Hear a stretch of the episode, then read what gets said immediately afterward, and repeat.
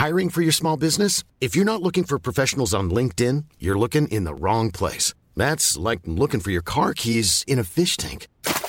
LinkedIn helps you hire professionals you can't find anywhere else, even those who aren't actively searching for a new job but might be open to the perfect role. In a given month, over 70% of LinkedIn users don't even visit other leading job sites. So start looking in the right place. With LinkedIn, you can hire professionals like a professional. Post your free job on linkedin.com slash people today.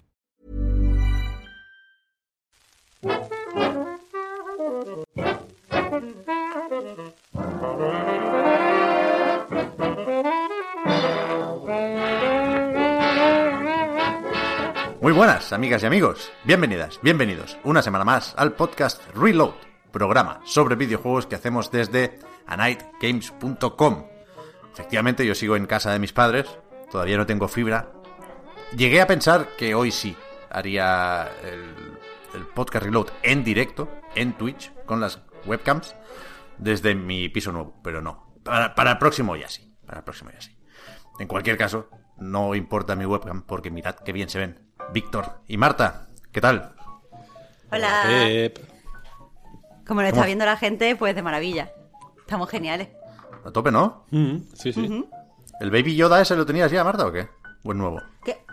¿Qué va? Claro, lo tenía. Está hecho a mano, de, de crochet. Qué buen setup, ¿eh? Está precioso. Y Me queda todavía poner, ya lo dije, algo ahí. Y va a estar todo. Muy bien, muy bien. Está de- detective Eh, Pikachu.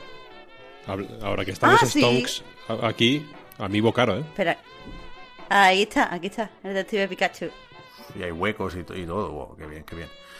Eh, tenemos varias cosas que comentar hoy. Faltaría más. Hay informes financieros para aburrir. Está lo del Elden Ring, como bien aparece debajo. Y después eh, la parte de los juegos o los análisis o... Bueno, ¿a qué hemos estado jugando esta semana? Se viene Forza Horizon 5 y se viene Unpacking. ¿Es esto correcto? Es correcto. Correcto. Me parece bien. Entonces, como manda eh, la escaleta o, o la cartela de abajo, hay que empezar con, con los stonks, con los informes financieros. Mucha gente presentando resultados de el Q2 en la mayoría de casos, ¿no? Ya sabéis que el año fiscal cada uno lo pone como quiere, pero los resultados de julio a septiembre son para casi todo el mundo el Q2. Entonces, la semana pasada entraron ya Microsoft y Sony, ¿no? Con lo cual, no sé por dónde empezar, porque tenemos Activision Blizzard, tenemos Nintendo, Take Two y Electronic. También Ubisoft, pero, pero creo que no ha salido ningún titular muy llamativo, más allá de que el Assassin's Creed Valhalla es el segundo juego que más ha facturado en la historia de la compañía. ¿Tú sabes cuál es el primero, Víctor? No. Yo O sea, es, una, es una pregunta como de. de Por trivial. curiosidad. No, no, no, es que nos, nos lo preguntábamos el otro día con Marta en la recarga activa. Y si buscas en Google, aparece Far Cry 5 como respuesta de estas de Google, que no sabes muy bien cómo, cómo lo ha encontrado. Pero sería sorprendente. Puede ser, ¿eh? Puede ser. Mm, Sí, sí, puede ser. Entonces, empezamos. Nintendo es lo más amable, seguramente. Pero Activision Blizzard fue quien primero anunció estos resultados.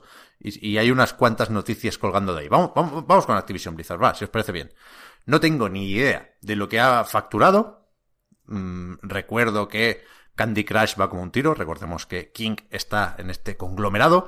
Que Call of Duty baja, pero porque está al final del ciclo anual. De hecho, hoy sale Call of Duty Vanguard. Nadie lo recordaba, pero es así. Y por supuesto, va a ser el juego más vendido del año. Bueno, no sé, le puede plantar cara la trilogía de GTA. Eso te iba a decir que. Eso es goloso, ¿eh? La- el GTA Trilogy. Cuidado, cuidado, cuidado con esto. Voy a intentar que el micrófono sea la cabeza del Stonks.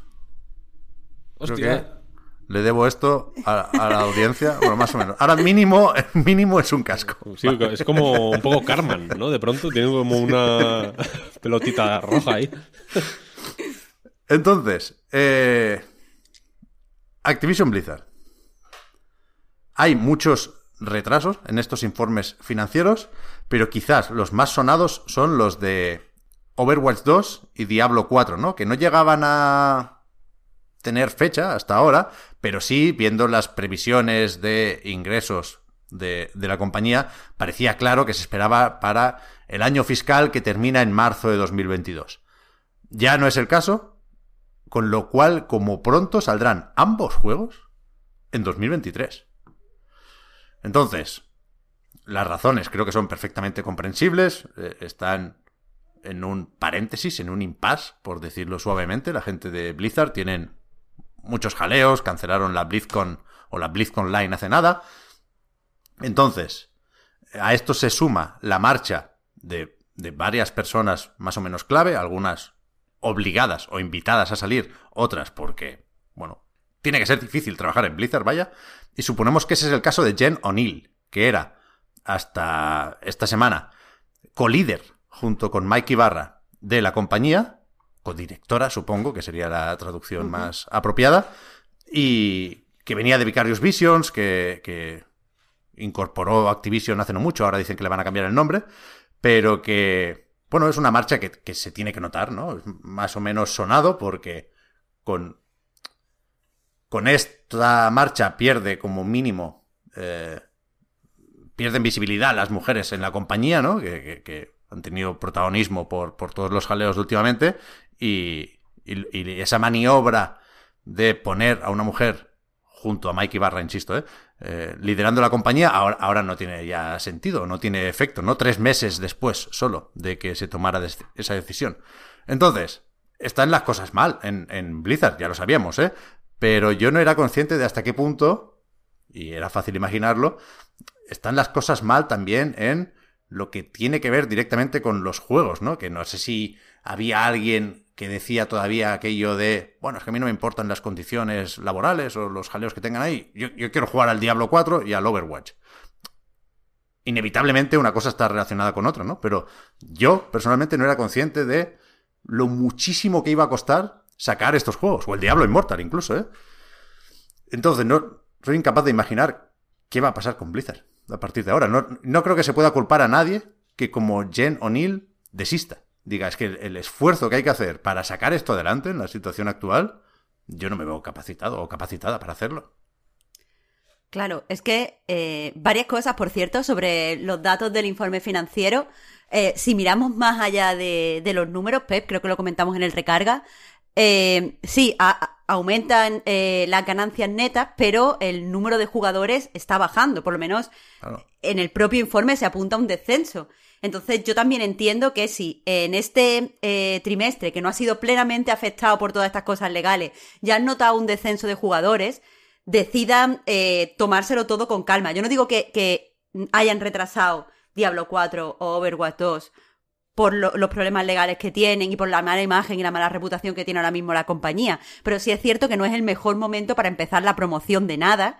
Porque, eh, ya te digo, eh, van en un. Han, cerrado el, trimestre anterior con descenso de jugadores y aún no habían empezado los boicots que se hicieron conocidos eh, a raíz de que el, Departamento de Amplio Viviendo de California le pusiera la primera demanda.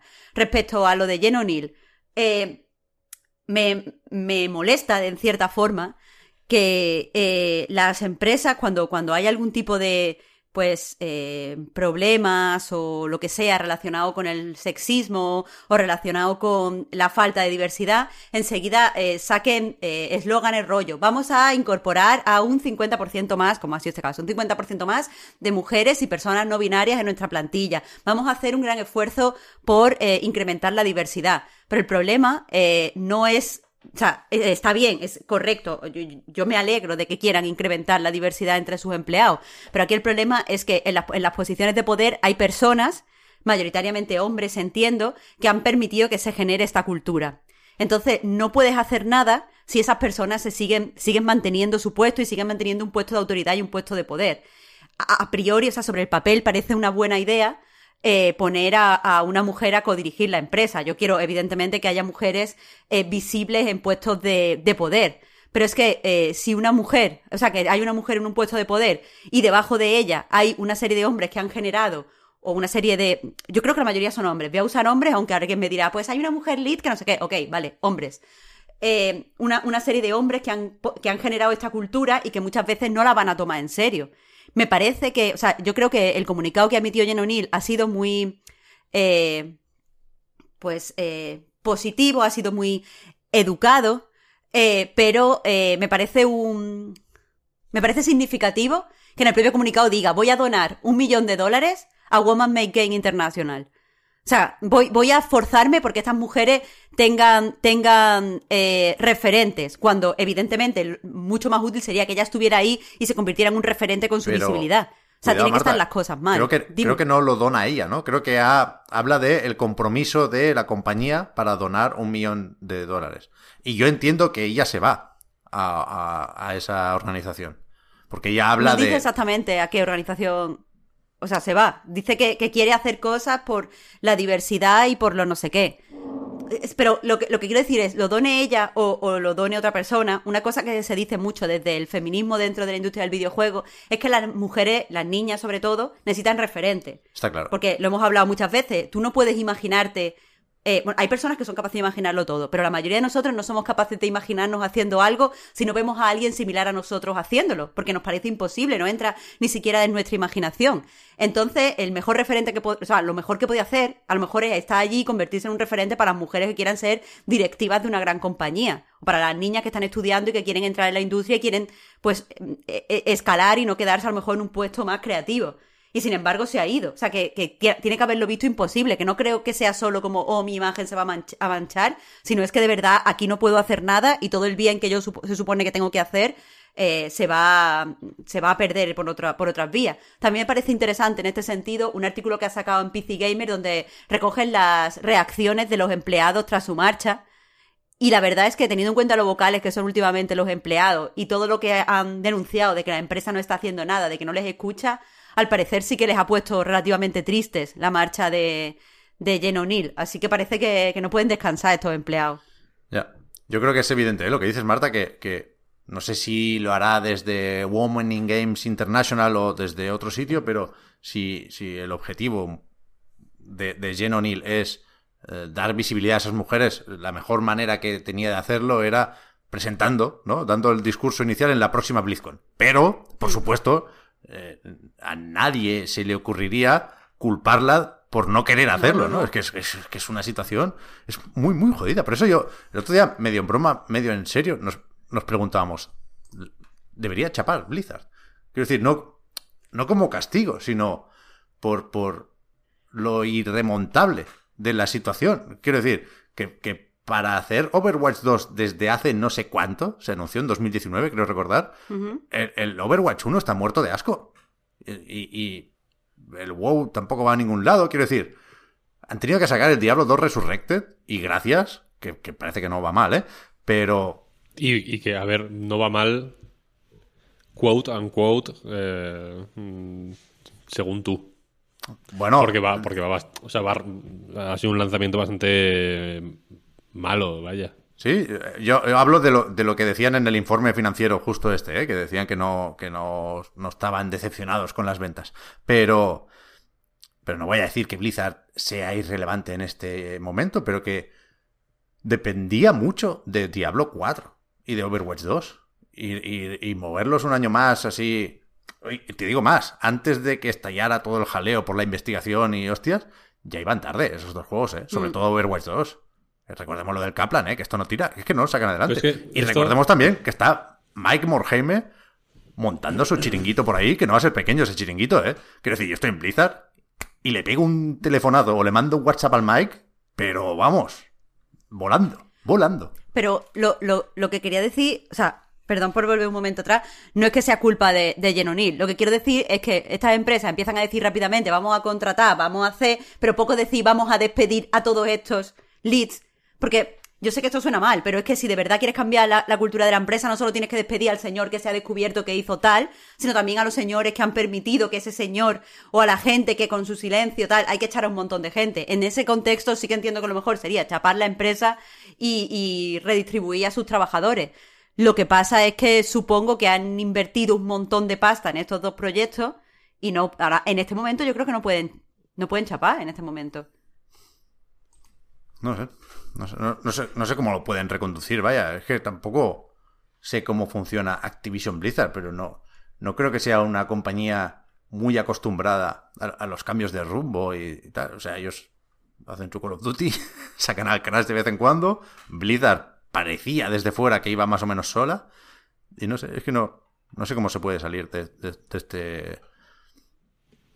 Aquí lo, lo triste, o lo, una cosa que, yo creo que merece la pena eh, pensar en ella, es que cierre o no, por, Blizzard probablemente sea irrelevante ya. Porque es, como, el, como el barco de Teseo, quiero decir. Ya han cambiado tantos, tantas tablas que es otro barco, ¿sabes? O que es imposible saber si es el mismo barco o no. Me refiero a que en Blizzard toda la gente mítica que, que, que los grandes nombres detrás de, de eh, Diablo, de StarCraft, de Warcraft, del WoW, del Overwatch, etcétera, etcétera, están fuera.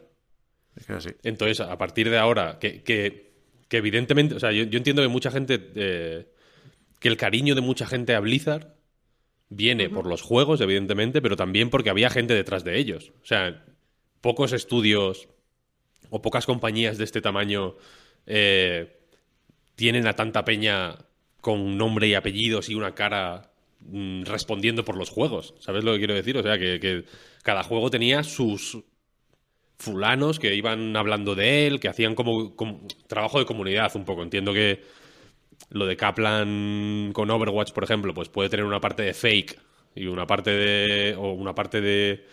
Mm, pues de trabajo de comunicación guionizado, si lo quieres decir así, pero era gente que, que tenían este rollo un poco vieja escuela en plan Carmack y Romero con el Doom, ¿sabes? De mm, empezamos en un garaje haciendo estas mierdas y ahora hacemos esto.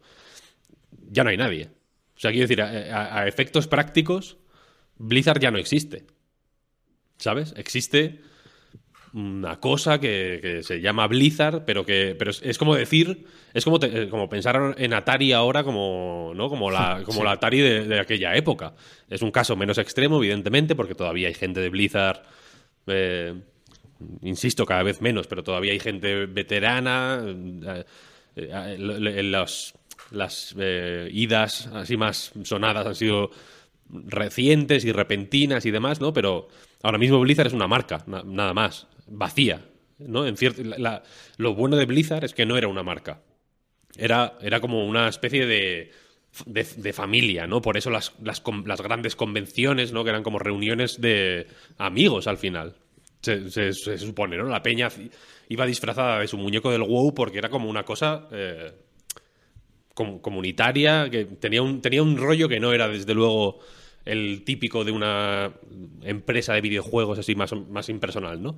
Pero eh, retirado el componente humano, quiero decir, lo que queda son marcas, nada más. ¿sabes? Entonces, Diablo 4 lo puedes llamar guachupín, guachupín, porque es que da, lo mismo. ¿Sabes lo que quiero decir? Eh, eh, hay un juego que se llama Path of Exile, que es exactamente lo mismo que Diablo, y que, probablemente sea mejor que Diablo, de hecho, y que, está ahí, que es, y que es equivalente en, todos los sentidos, porque es, lo mismo, es otra, es otra marca, ¿sabes? Entonces, y Diablo 2, Resurrected, pues guay, habían tirado de nostalgia a saco, pero no es un juego de Blizzard. Lo siento, ¿sabes? Es un juego de, otra compañía, es un juego guay, difícil de jugar, es muy es relativamente fácil ver la pantalla de que no te puedes conectar a los servidores. A eso me refería con que era con que el lanzamiento había sido vale, vale, que no eh, malo. Hmm. Que ha tenido problemas de cojones y sigue teniéndolos, vaya. Pero la cosa es que ahora Blizzard es, un, es una palabra, ¿sabes? y ya. Entonces, puede. Porque quiero decir, Jen O'Neill y Mikey Barra no tienen nada que ver con Blizzard. No son Blizzard. Son gente que, hmm. que, ha sido colocada ahí por motivos estratégicos y empresariales. Punto. No tienen ningún tipo de implicación creativa, emocional, eh, mm, comunitaria, etcétera, con, con, con Blizzard, con su trayectoria, con su historia, con su marca. Entonces, es que ya, es que ya no. Ya no existe Blizzard. Eso, eso se puede aprender. Eso, o sea, lo primero, eh, aunque creo que tienes razón en todo lo que has dicho, deberíamos, dentro de la industria del videojuego, empezar, o sea, dejar de. Eh, otorgar humanidad a, las, a las compañías. Que entiendo que todo esto viene porque estas compañías trabajan mucho, como tú has dicho, en su comunidad y al final quieras que no desarrollas algún tipo de relación. Pero deberíamos dejarlo porque creo que es un poquito regulinchis. Pero el caso, tú puedes aprender, tú puedes entrar en una compañía y aprender su filosofía y puedes representar esa compañía porque has absorbido tu filosofía. Pero el problema el problema aquí es que la filosofía de Blizzard no es buena. La filosofía de Blizzard, tal como están diciendo sus trabajadores, es algo eh, misógino y es algo racista y, es algo que no tiene que perpetuarse. O sea, que da igual en realidad, creo, que esta Blizzard sea la Blizzard de antes o que la gente esté o que la gente no esté. El problema es que hemos descubierto que esa filosofía no debe perdurar. Es que está bien que no sea Blizzard. Sí, pero cuando... Pero ahí voy, ahí voy. Pero cuando Overwatch era ejemplo de inclusividad y de diversidad y era el, la, buzzword de, todos los artículos feministas sobre cómo hacer eh, ¿no? Eh, juegos diversos y tal, tal, tal, tal, no, era así, ¿sabes? Entonces, eh, era... Ahora se ha, destapado una, una historia que hasta hace medio año nadie hablaba, porque Blizzard era buen rollo. Era, era lo contrario de mal rollo. Yo estoy contigo en que no hay que otorgar humanidad y encariñarse con las empresas, correcto, pero el hecho es que el, capital social de Blizzard era ese, ¿sabes? Era ser la empresa colega. Era que saliera el Kaplan presentando a un personaje que tiene los muslos grandes, ¿no? En plan, hostia, hay, distintas... Ah, entonces, una vez, una vez desaparecido eso, es que Blizzard eh, eh, existe únicamente en el registro mercantil, ¿sabes? Lo que pero, pero lo que, lo que no, no solo ya ha cambiado Blizzard, es que también ha cambiado la forma en la que nosotros miramos este tipo de cosas. Quiero decir, eh, la Blizzard que hacía todas esas cosas de diversidad era la misma Blizzard podría. Lo que pasa es que no lo sabíamos. Ahora hemos aprendido que tenemos que escuchar a los trabajadores y por lo tanto, eh, pues eso, ya no nos vamos a dejar engañar otra vez, creo yo, o no deberíamos dejarnos engañar porque una empresa parezca que haga. Ahora ya tenemos incluso términos para definir cosas como el pink washing, el purple washing y todo este tipo de cosas. Entonces, eh, que sí, que, que eh, al final los dos estamos diciendo lo mismo, mm, creo yo. Pero que, que, simplemente quería mm, decir que es que no solo ha cambiado la empresa, es que también hemos cambiado nosotros y también por suerte ahora hay mecanismos por los cuales los trabajadores de las empresas pueden hacerse oír por encima de eh, mira qué bien están haciendo la diversidad en pantalla. Sí, sí, totalmente. Iba a comentar, antes de seguir con el próximo informe financiero, que no unos cuantos, el screen shake de Víctor. Cuando gesticulas, se mueve la webcam. Y es un efecto dramático que mola. O sea, el Nuclear Throne.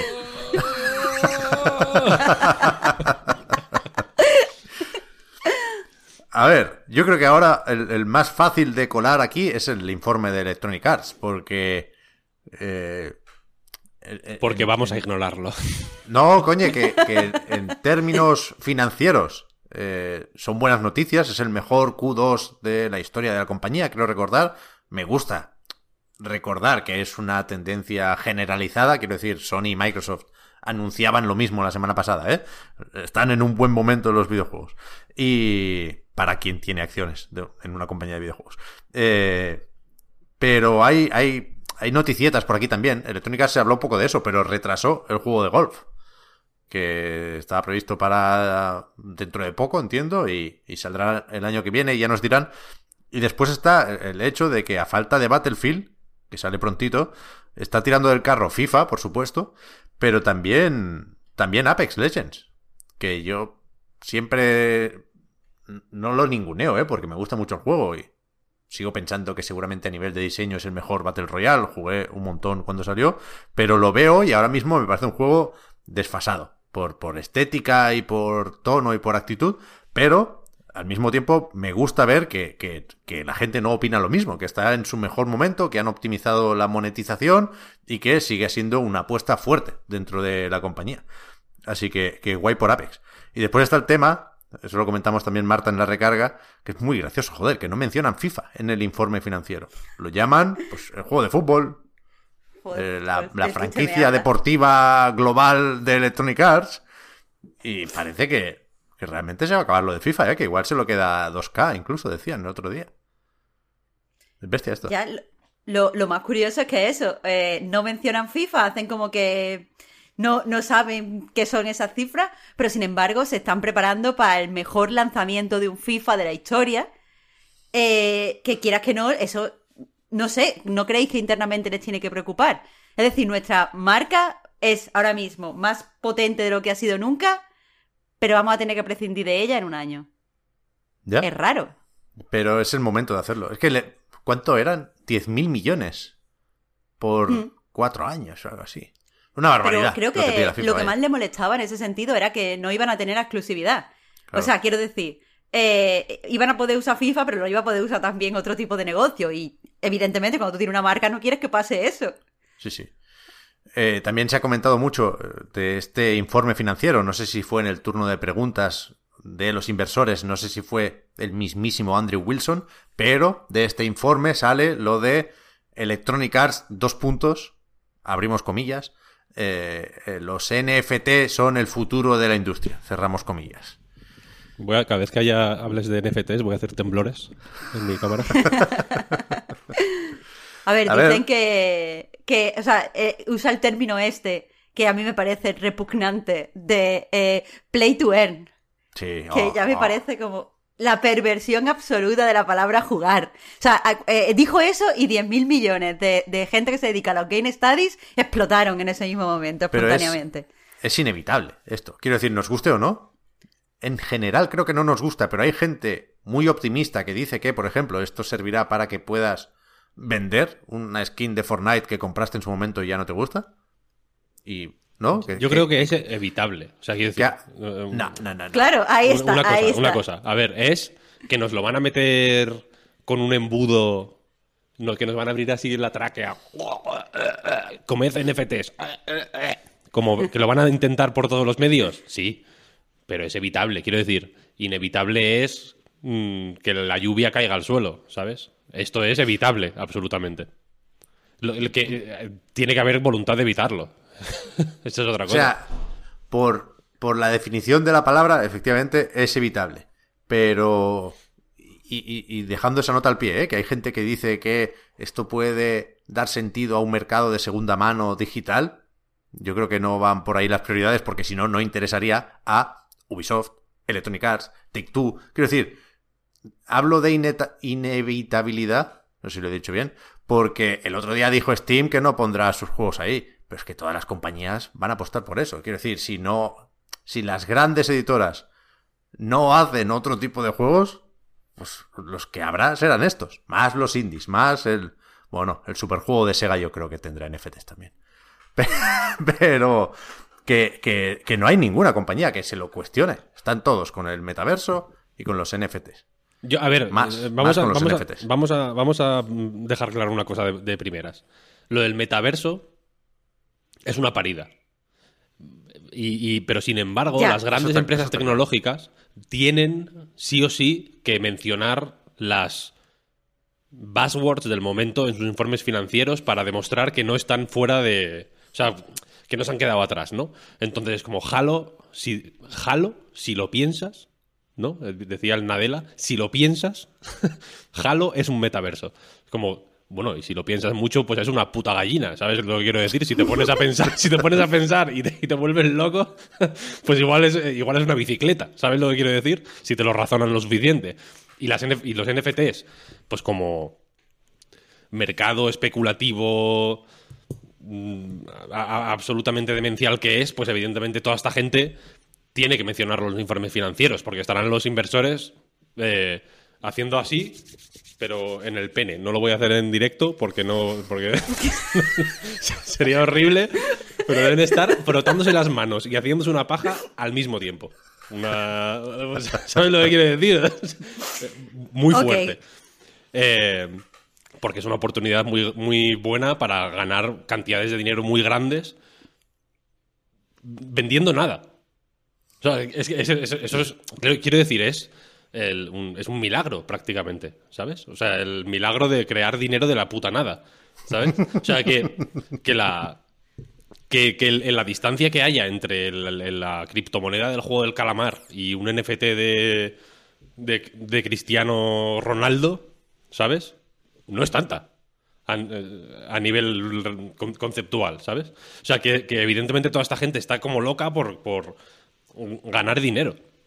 Y entonces Claro, la, pero- la evitabilidad de todo esto tiene que venir por parte de la gente, ¿sabes? O sea, de no comprar la idea de que trabajar para el FIFA, por si en algún momento tengo una carta de Maradona con un turulo en la nariz y, y puedo, ven- y puedo venderla muy cara, e- e- es, es un buen plan. Quiero decir, es saber si queremos llegar allí o no.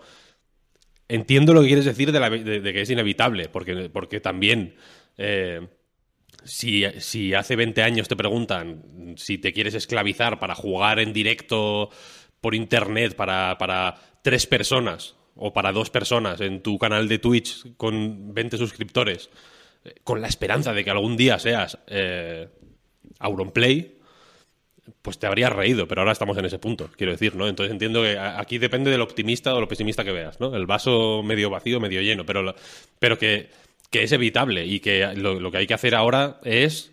mm, joder, hablar, hablar claro, ¿no? Porque aquí en, todo este tema de los NFTs y el metaverso y su puta madre, el, el, el palabro es la, la unidad de medida básica, ¿no? Es como mintear, eh, ARVR.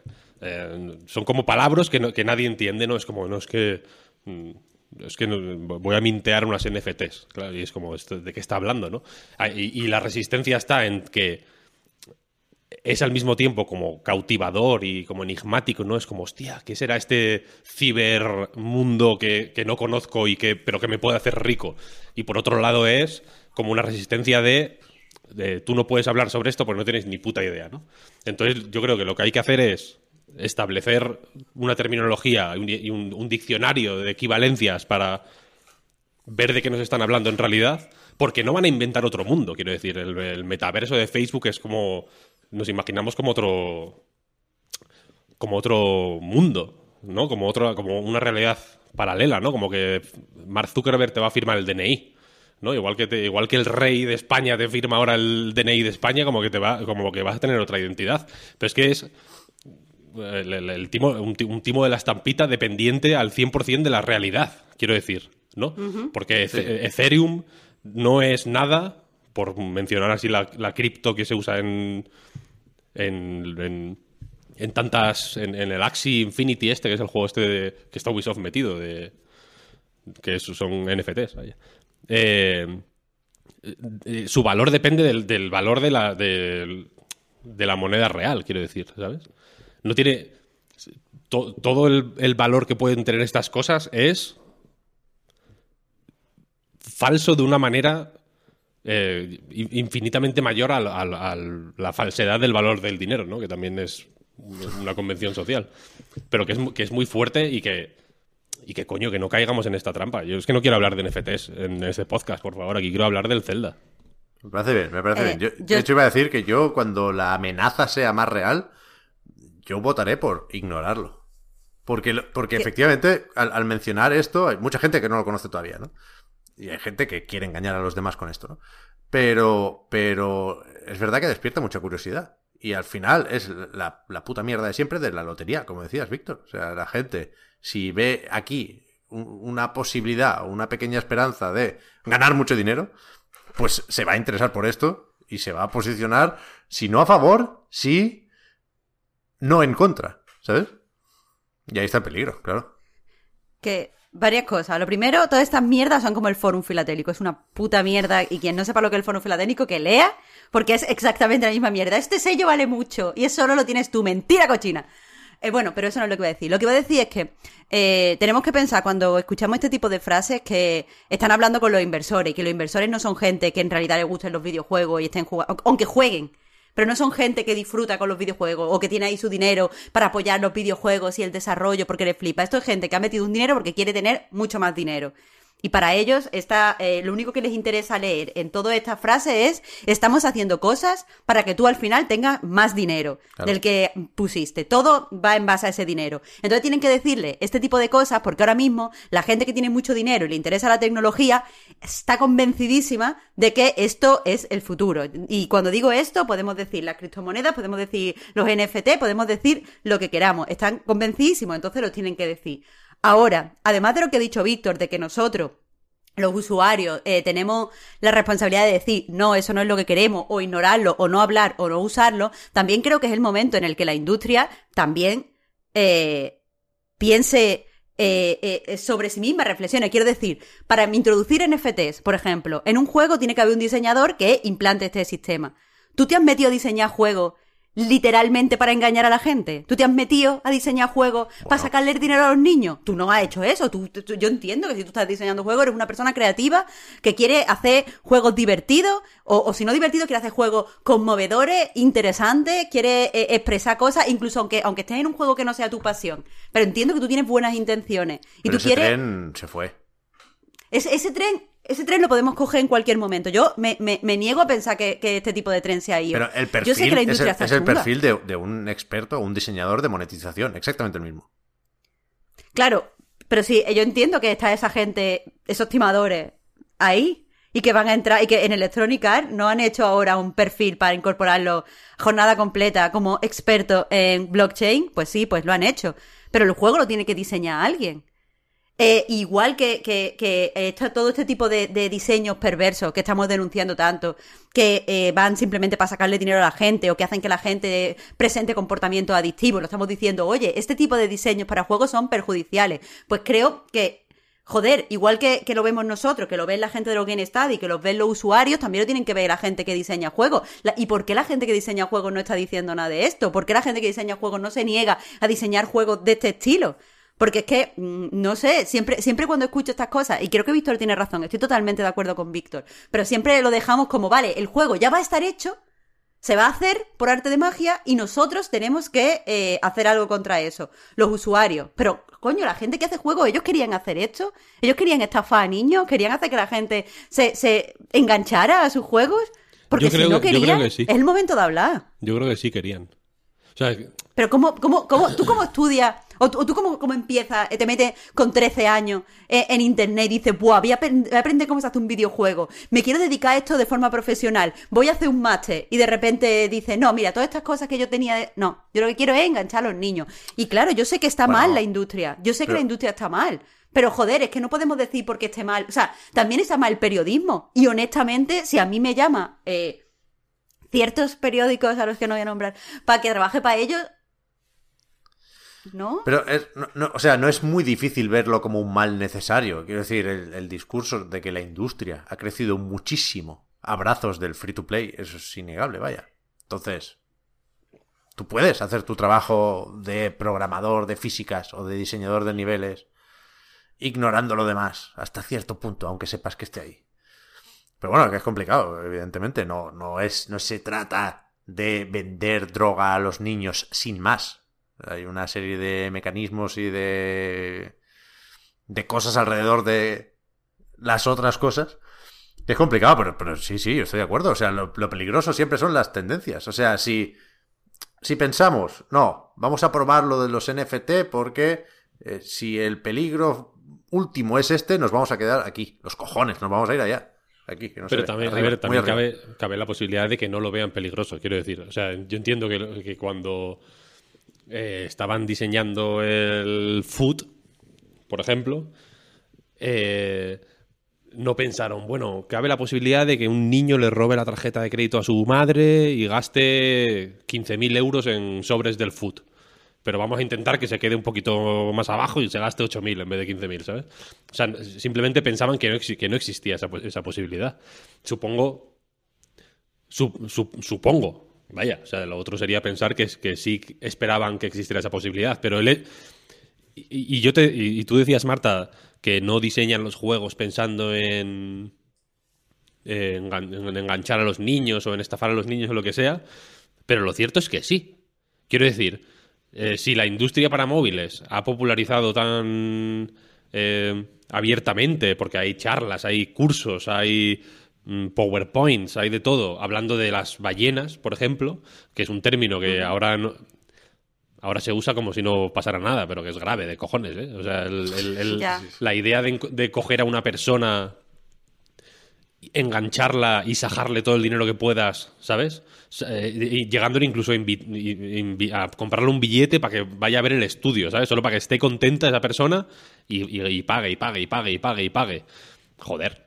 Mm, Obviamente quieren es enganchar que- a la peña. Es que no quiero pensar que la única solución pasa por prohibir. O sea, entonces la única solución aquí pasa porque un gobierno que, que joder, mm, no, no quiero ahora meterme en muchas mierdas, pero siempre van ahí con un poco de retraso. Las legislaciones siempre, el problema tiene que estar muy asentado para que se empiece a legislar porque estas cosas tardan tiempo. No, no quiero entrar. Pero vamos, eso. Entonces la única solución a esto, como mm, los diseñadores y los creadores están atados de pies y manos, solo manda el dinero. Entonces tenemos que estar haciendo cosas que están regular y, o mal hasta que salga una legislación. Es que no me puedo creer que, que, que no sé, me cuesta de verdad pensar que, que no se puede hacer nada, que, que simplemente porque alguien se la ha antojado, ha pensado que esto es el futuro, han pensado que esto está bien, no tiene conocimiento para evaluar por qué está mal, tengamos que, que admitir que va a pasar algo que está evidente mal a muchos niveles. No sé, no sé, me parece... Me parece angustioso, me parece Hombre, es que. muy ver, angustioso. Es, deprimente el tema, es es deprimente. muy- o es sea, muy a mí me, angustioso. me- me mata cada vez que toca hablar de esto. ¿eh? Es muy, muy angustioso y es muy deprimente y es muy, y es muy difícil eh, encontrar ho- horizontes de esperanza, quiero decir, ¿no? Porque la, el- el- a lo- a- o sea, la, eh, la única manera en que puede avanzar es, es a, a mal. Según cómo lo veo yo, ¿no? Si no avanza mal porque el clima se va al garete, avanza mal porque los niños están eh, enganchados eh, ¿sabes? A, comprar monos evolucionados. Pero los niños también están enganchados a hacer, a hacer juegos para el Roblox, ¿sabes? Y sin embargo, Roblox, eh, se ha- hasta, que, hasta que salió el rollo de la investigación esta de... ¿Cómo se llama? People, People Make Games, se llama el canal ese. Sí, ¿no? Hasta que no salió eso, aquí todo el mundo aplaudía a Roblox como el sitio fantástico, el, juego más jugado del, del mundo del que nadie habla, ¿no? Donde los niños pueden expresarse y tener su creatividad y su puta madre. Resulta que no, ¿no? Que al final la creatividad le importa una mierda a todo el mundo, ¿no? Roblox no sale a bolsa gracias a la creatividad de los niños, ¿no? La, la- la creatividad de los niños no cotiza en bolsa. ¿Sabes? Entonces, como que, evidentemente, cuando se hablan de estos temas, solo se puede ir a, a peor, pero por eso yo creo que la. O sea, mi. Yo no quería hablar de esto porque mi razonamiento sobre el tema es que hay que simplificar las cosas. O sea, hay que bajar todo a tierra. Y decir, vale, pues esto es tal, esto es cual, esto es cual. Los peligros son estos. Eh, el- los siguientes pasos, en base, evidentemente, los siguientes pasos solo se pueden predecir, pero en base a el historial que tenemos, que no es, que no es poco ya, vaya, pueden ir por aquí, por aquí, por aquí, por aquí. Quiero decir, el foot no ha ido a mejor, por ejemplo, al revés. Y no ha ido a peor porque, porque no lo han dejado, efectivamente, como tú dices, Marta. Porque cuando iba y- cuando podía haber ido a peor, se han ido poniendo puertas y puertas y puertas eh, legales, ¿sabes? En distintos países, para que no vaya a más. Porque. O sea, porque cuando el objetivo es. mm, bueno, no, da igual. Eh, pa- paso de comentar esto. ¿eh? Ya me iba a meter en, en cosas que no. La, el- el- la solución es la- el gran apagón. Ahora es mi nuevo. Mi metaverso es el gran apagón. Me gusta. Joder, Me me, gusta. me, me da angustia. eh. O sea, estoy de acuerdo contigo, Víctor, pero me da angustia el pesimismo. Es angustioso, Eh, es angustioso.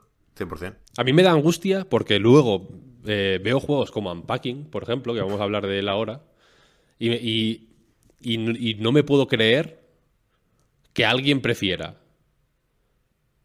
jugar al puto FIFA para poner tocha una puta carta de Messi y vendérsela a un tonto lava ruso para evadir impuestos en vez de someterse a una experiencia tan cálida y tan agradable y tan amistosa y tan bonita, ¿no? Como la de Unpacking.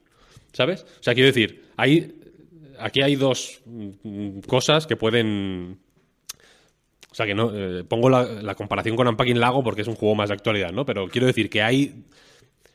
No es que no haya ejemplos de cómo hacer otras cosas, ¿sabes? Hay muchos juegos muy bonitos y muy cálidos y muy tal que. Pues que probablemente te los juegues y, te, y, se te queden en el corazón y en el alma y, te, y sean alimento para el espíritu.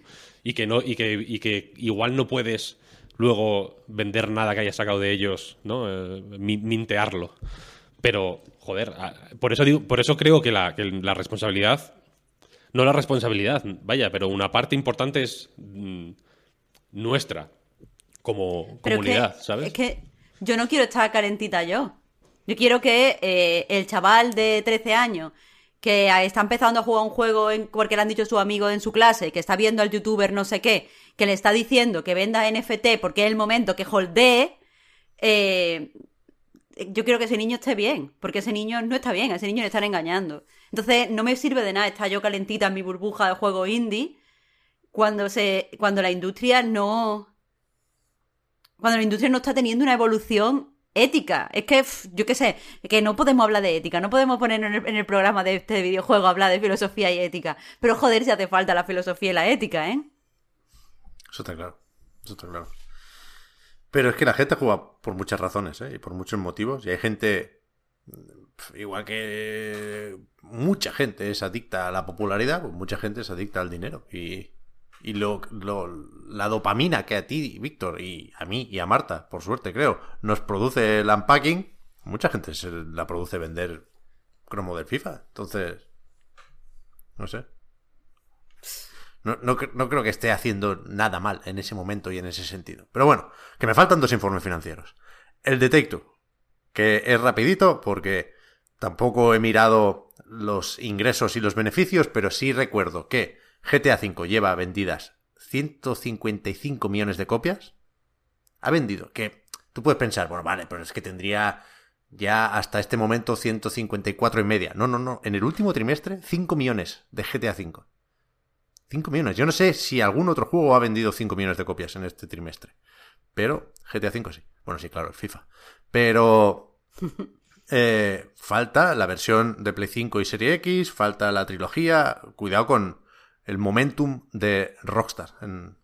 por, razones que, que, pueden ser poco interesantes o poco llamativas, pero cuidado con, con los próximos informes de esta gente. Y después en, el apartado de retrasitos. ¿Es un metaverso GTA Online? ¿Tú lo llamarías metaverso? Bueno, claro, yo estoy convencido de que Strauss Zelnick dice no me gusta el metaverso porque él dice GTA V es ya mejor que el metaverso. O sea, si, si, si es un metaverso, yo, yo no creo que un metaverso sea nada, pero desde luego si aceptamos eh, como, como sociedad que un metaverso es ponerse un, un Oculus y chatear con el avatar de tu madre, entonces GTA V también es un metaverso. La única diferencia es que no, que no llevas un casco. Pero bueno. Eh, el Marvel's Midnight Suns se retrasa. Estaba previsto para marzo de 2022. Saldrá durante la segunda mitad del año.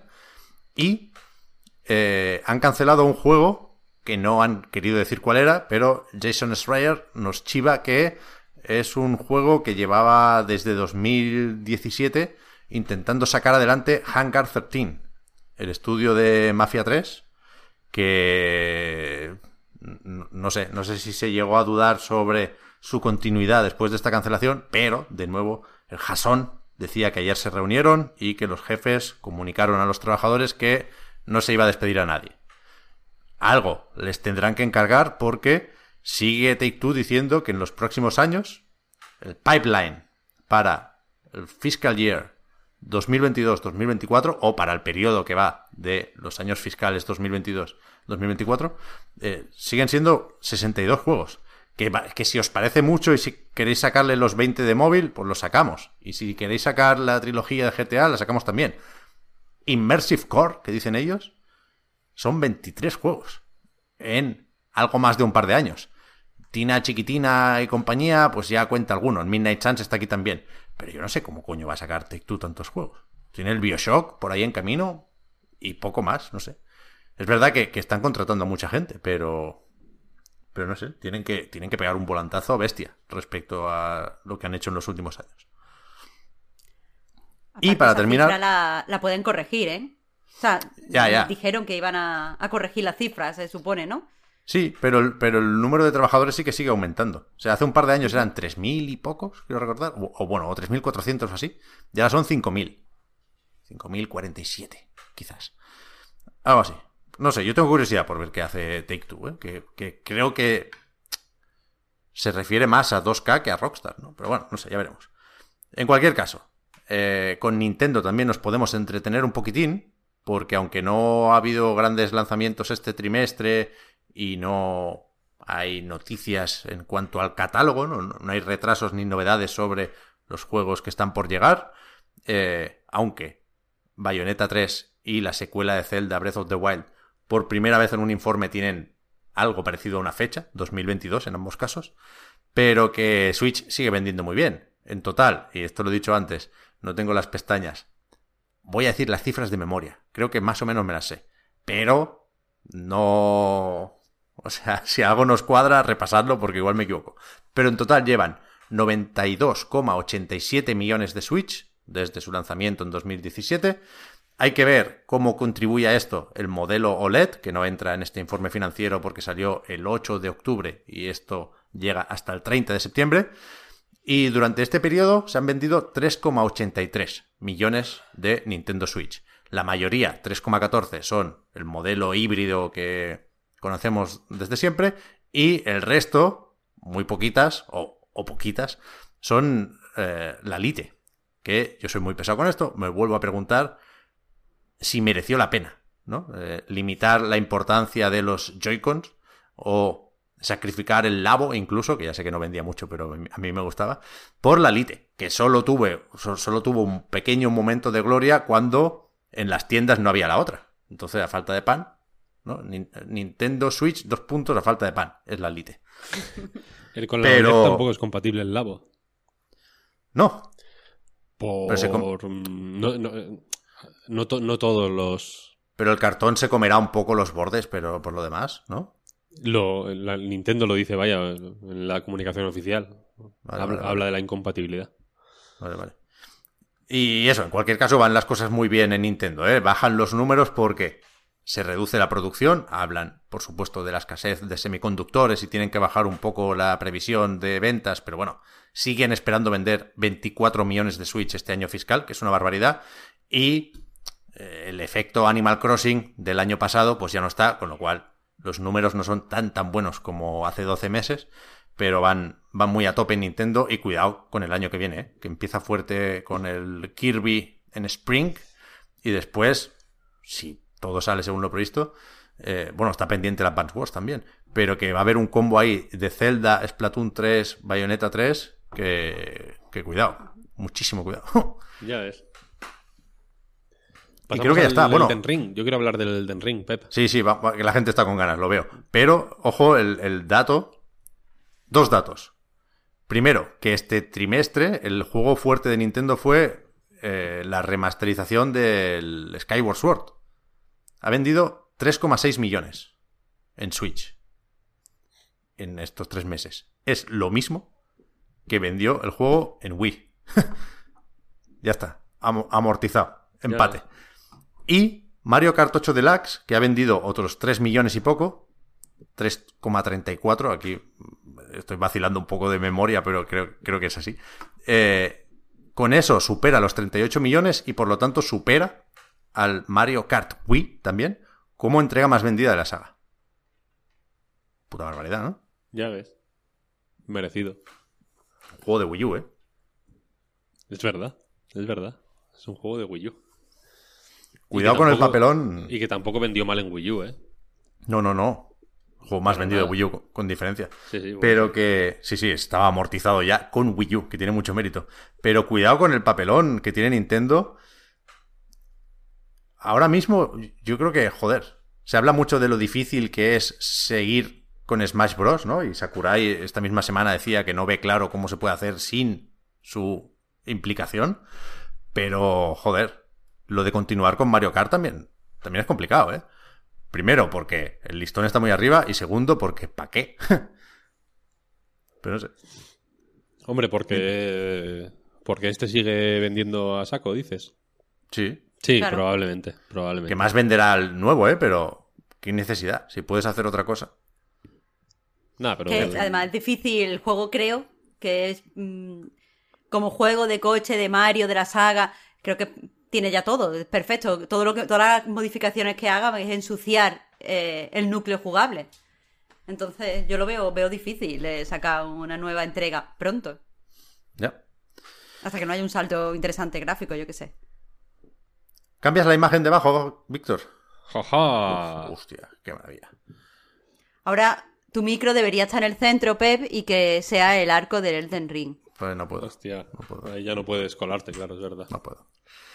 Eh, ayer, Bandai Namco y From Software emitieron y publicaron un gameplay preview de el juego.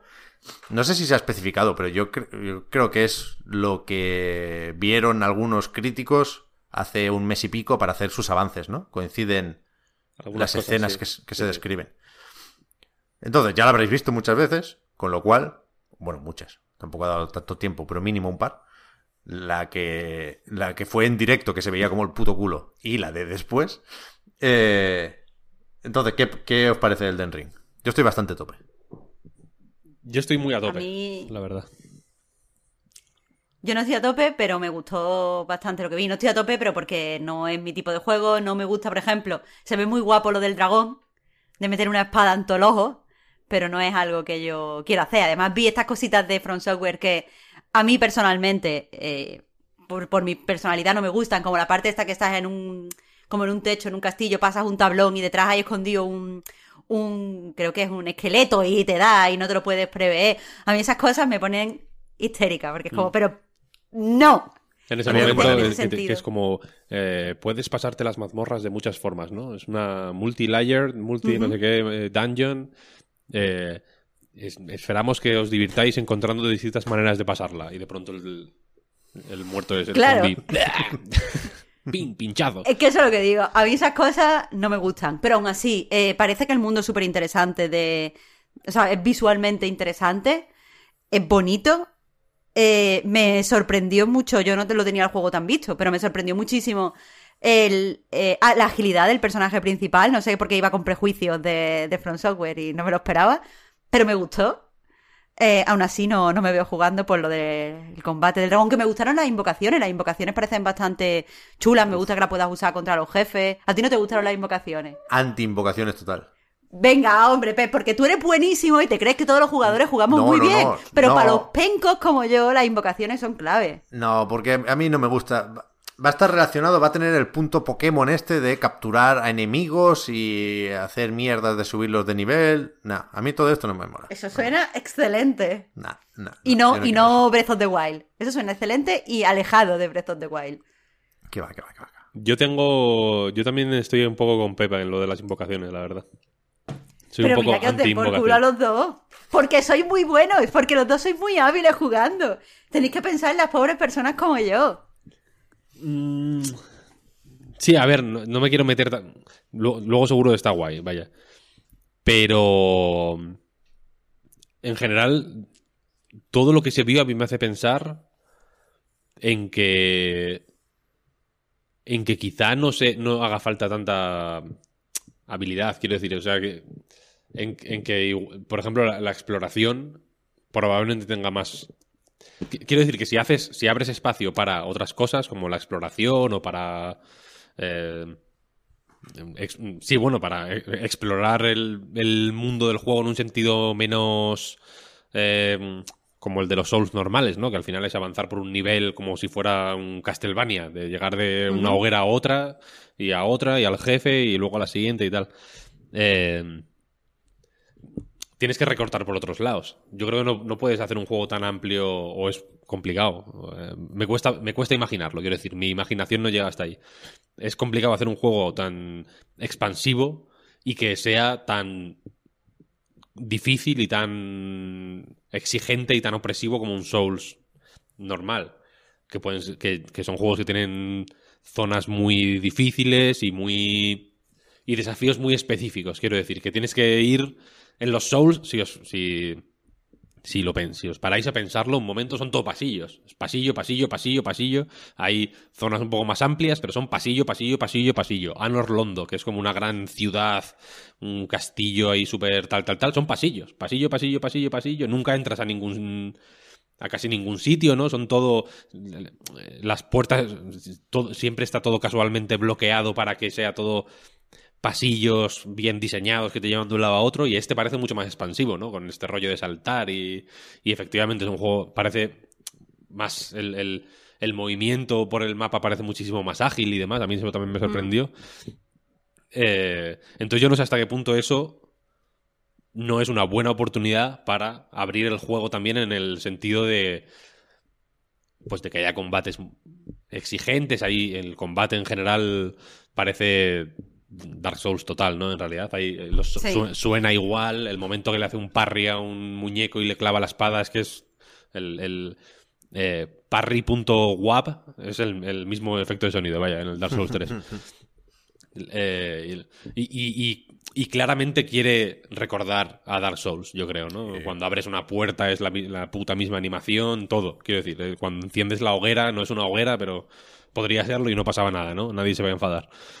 Pero ya digo que veo, quizá por, por cómo está preparado el gameplay, vaya, más oportunidades para eh, equilibrar la balanza hacia la gente que igual, no voy a decir que tenga que le tenga respeto, pero que no llegue a entrar, que no consiga entrar o que no quiera ni siquiera intentarlo porque piense que es demasiado difícil de base. Las invocaciones son una de esas oportunidades, efectivamente, porque es la hostia, en realidad. Es una.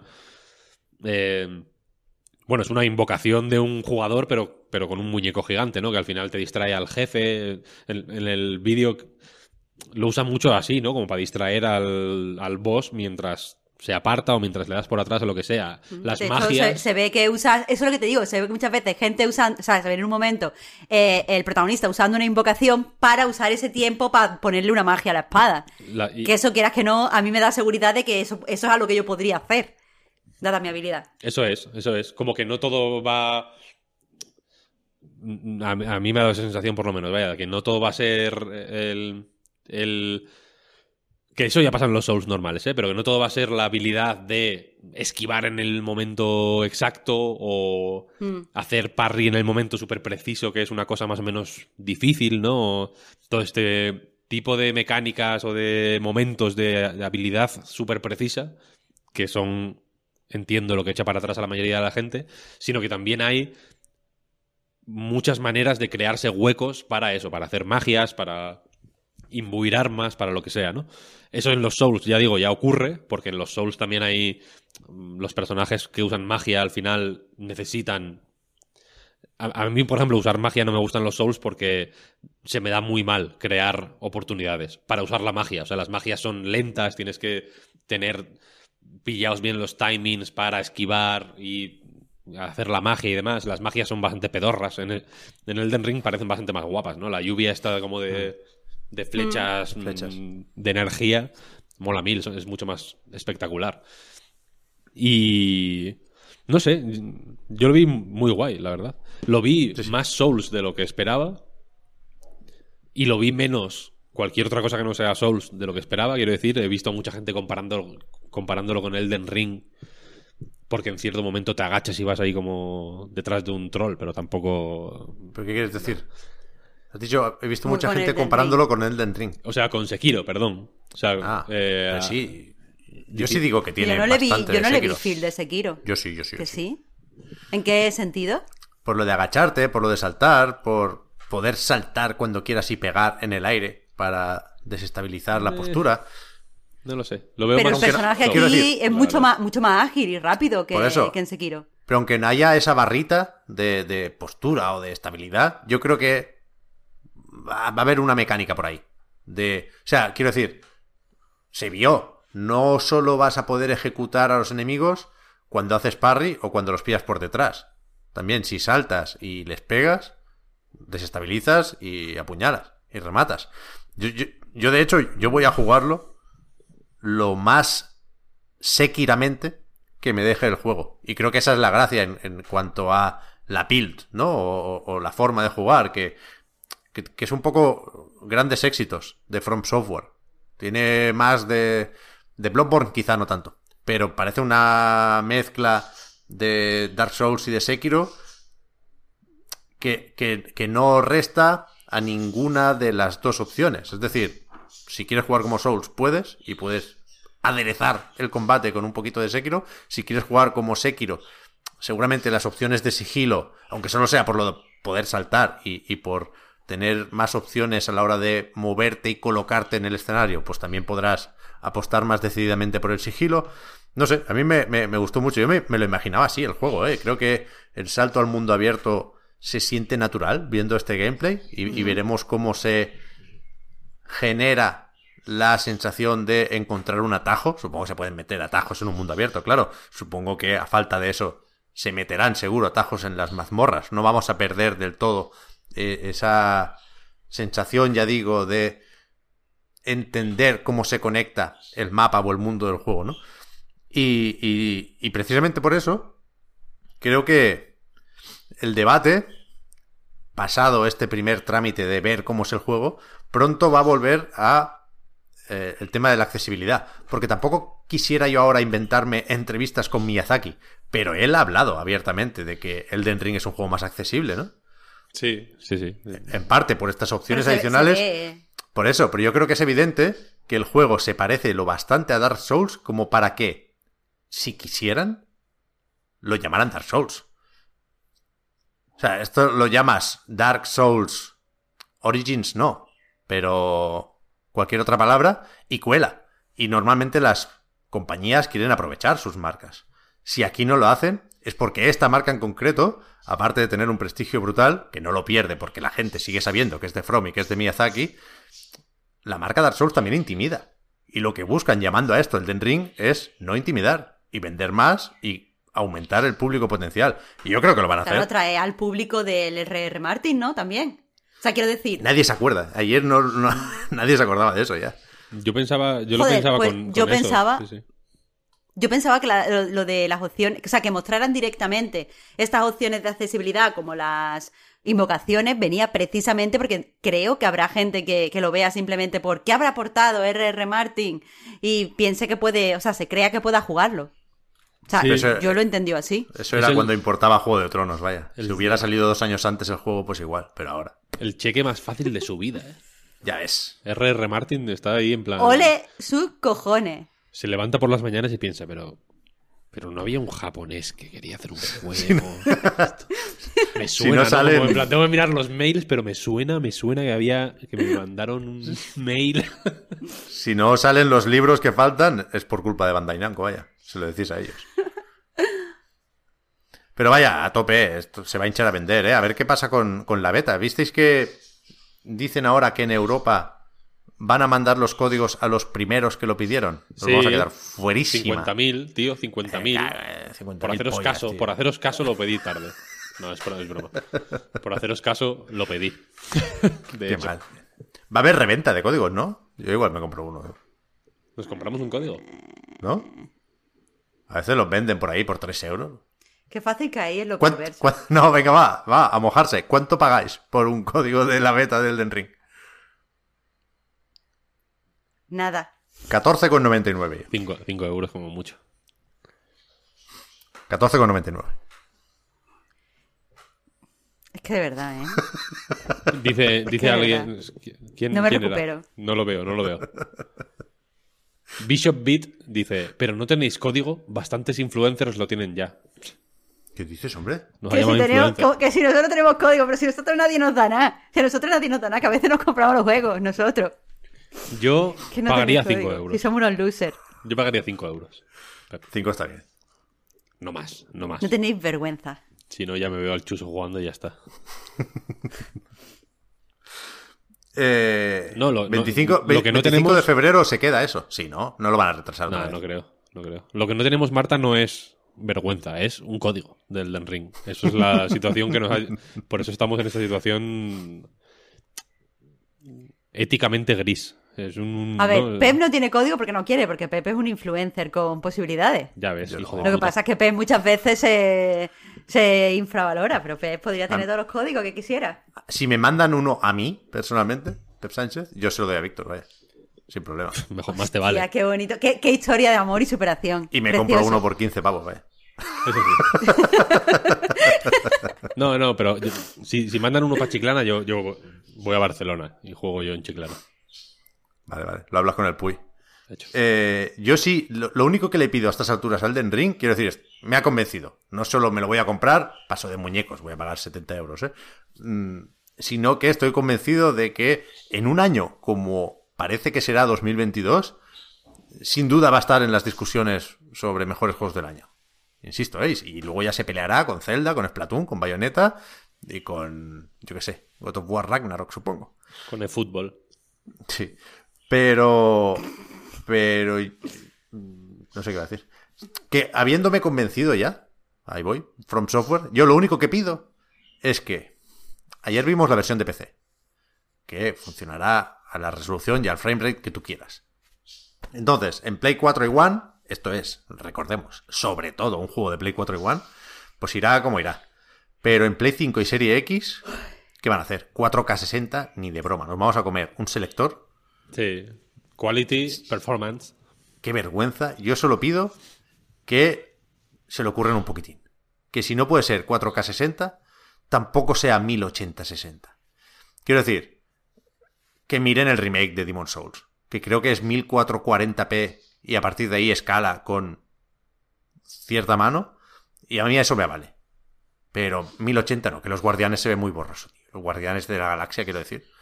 1440-60. Por Dios.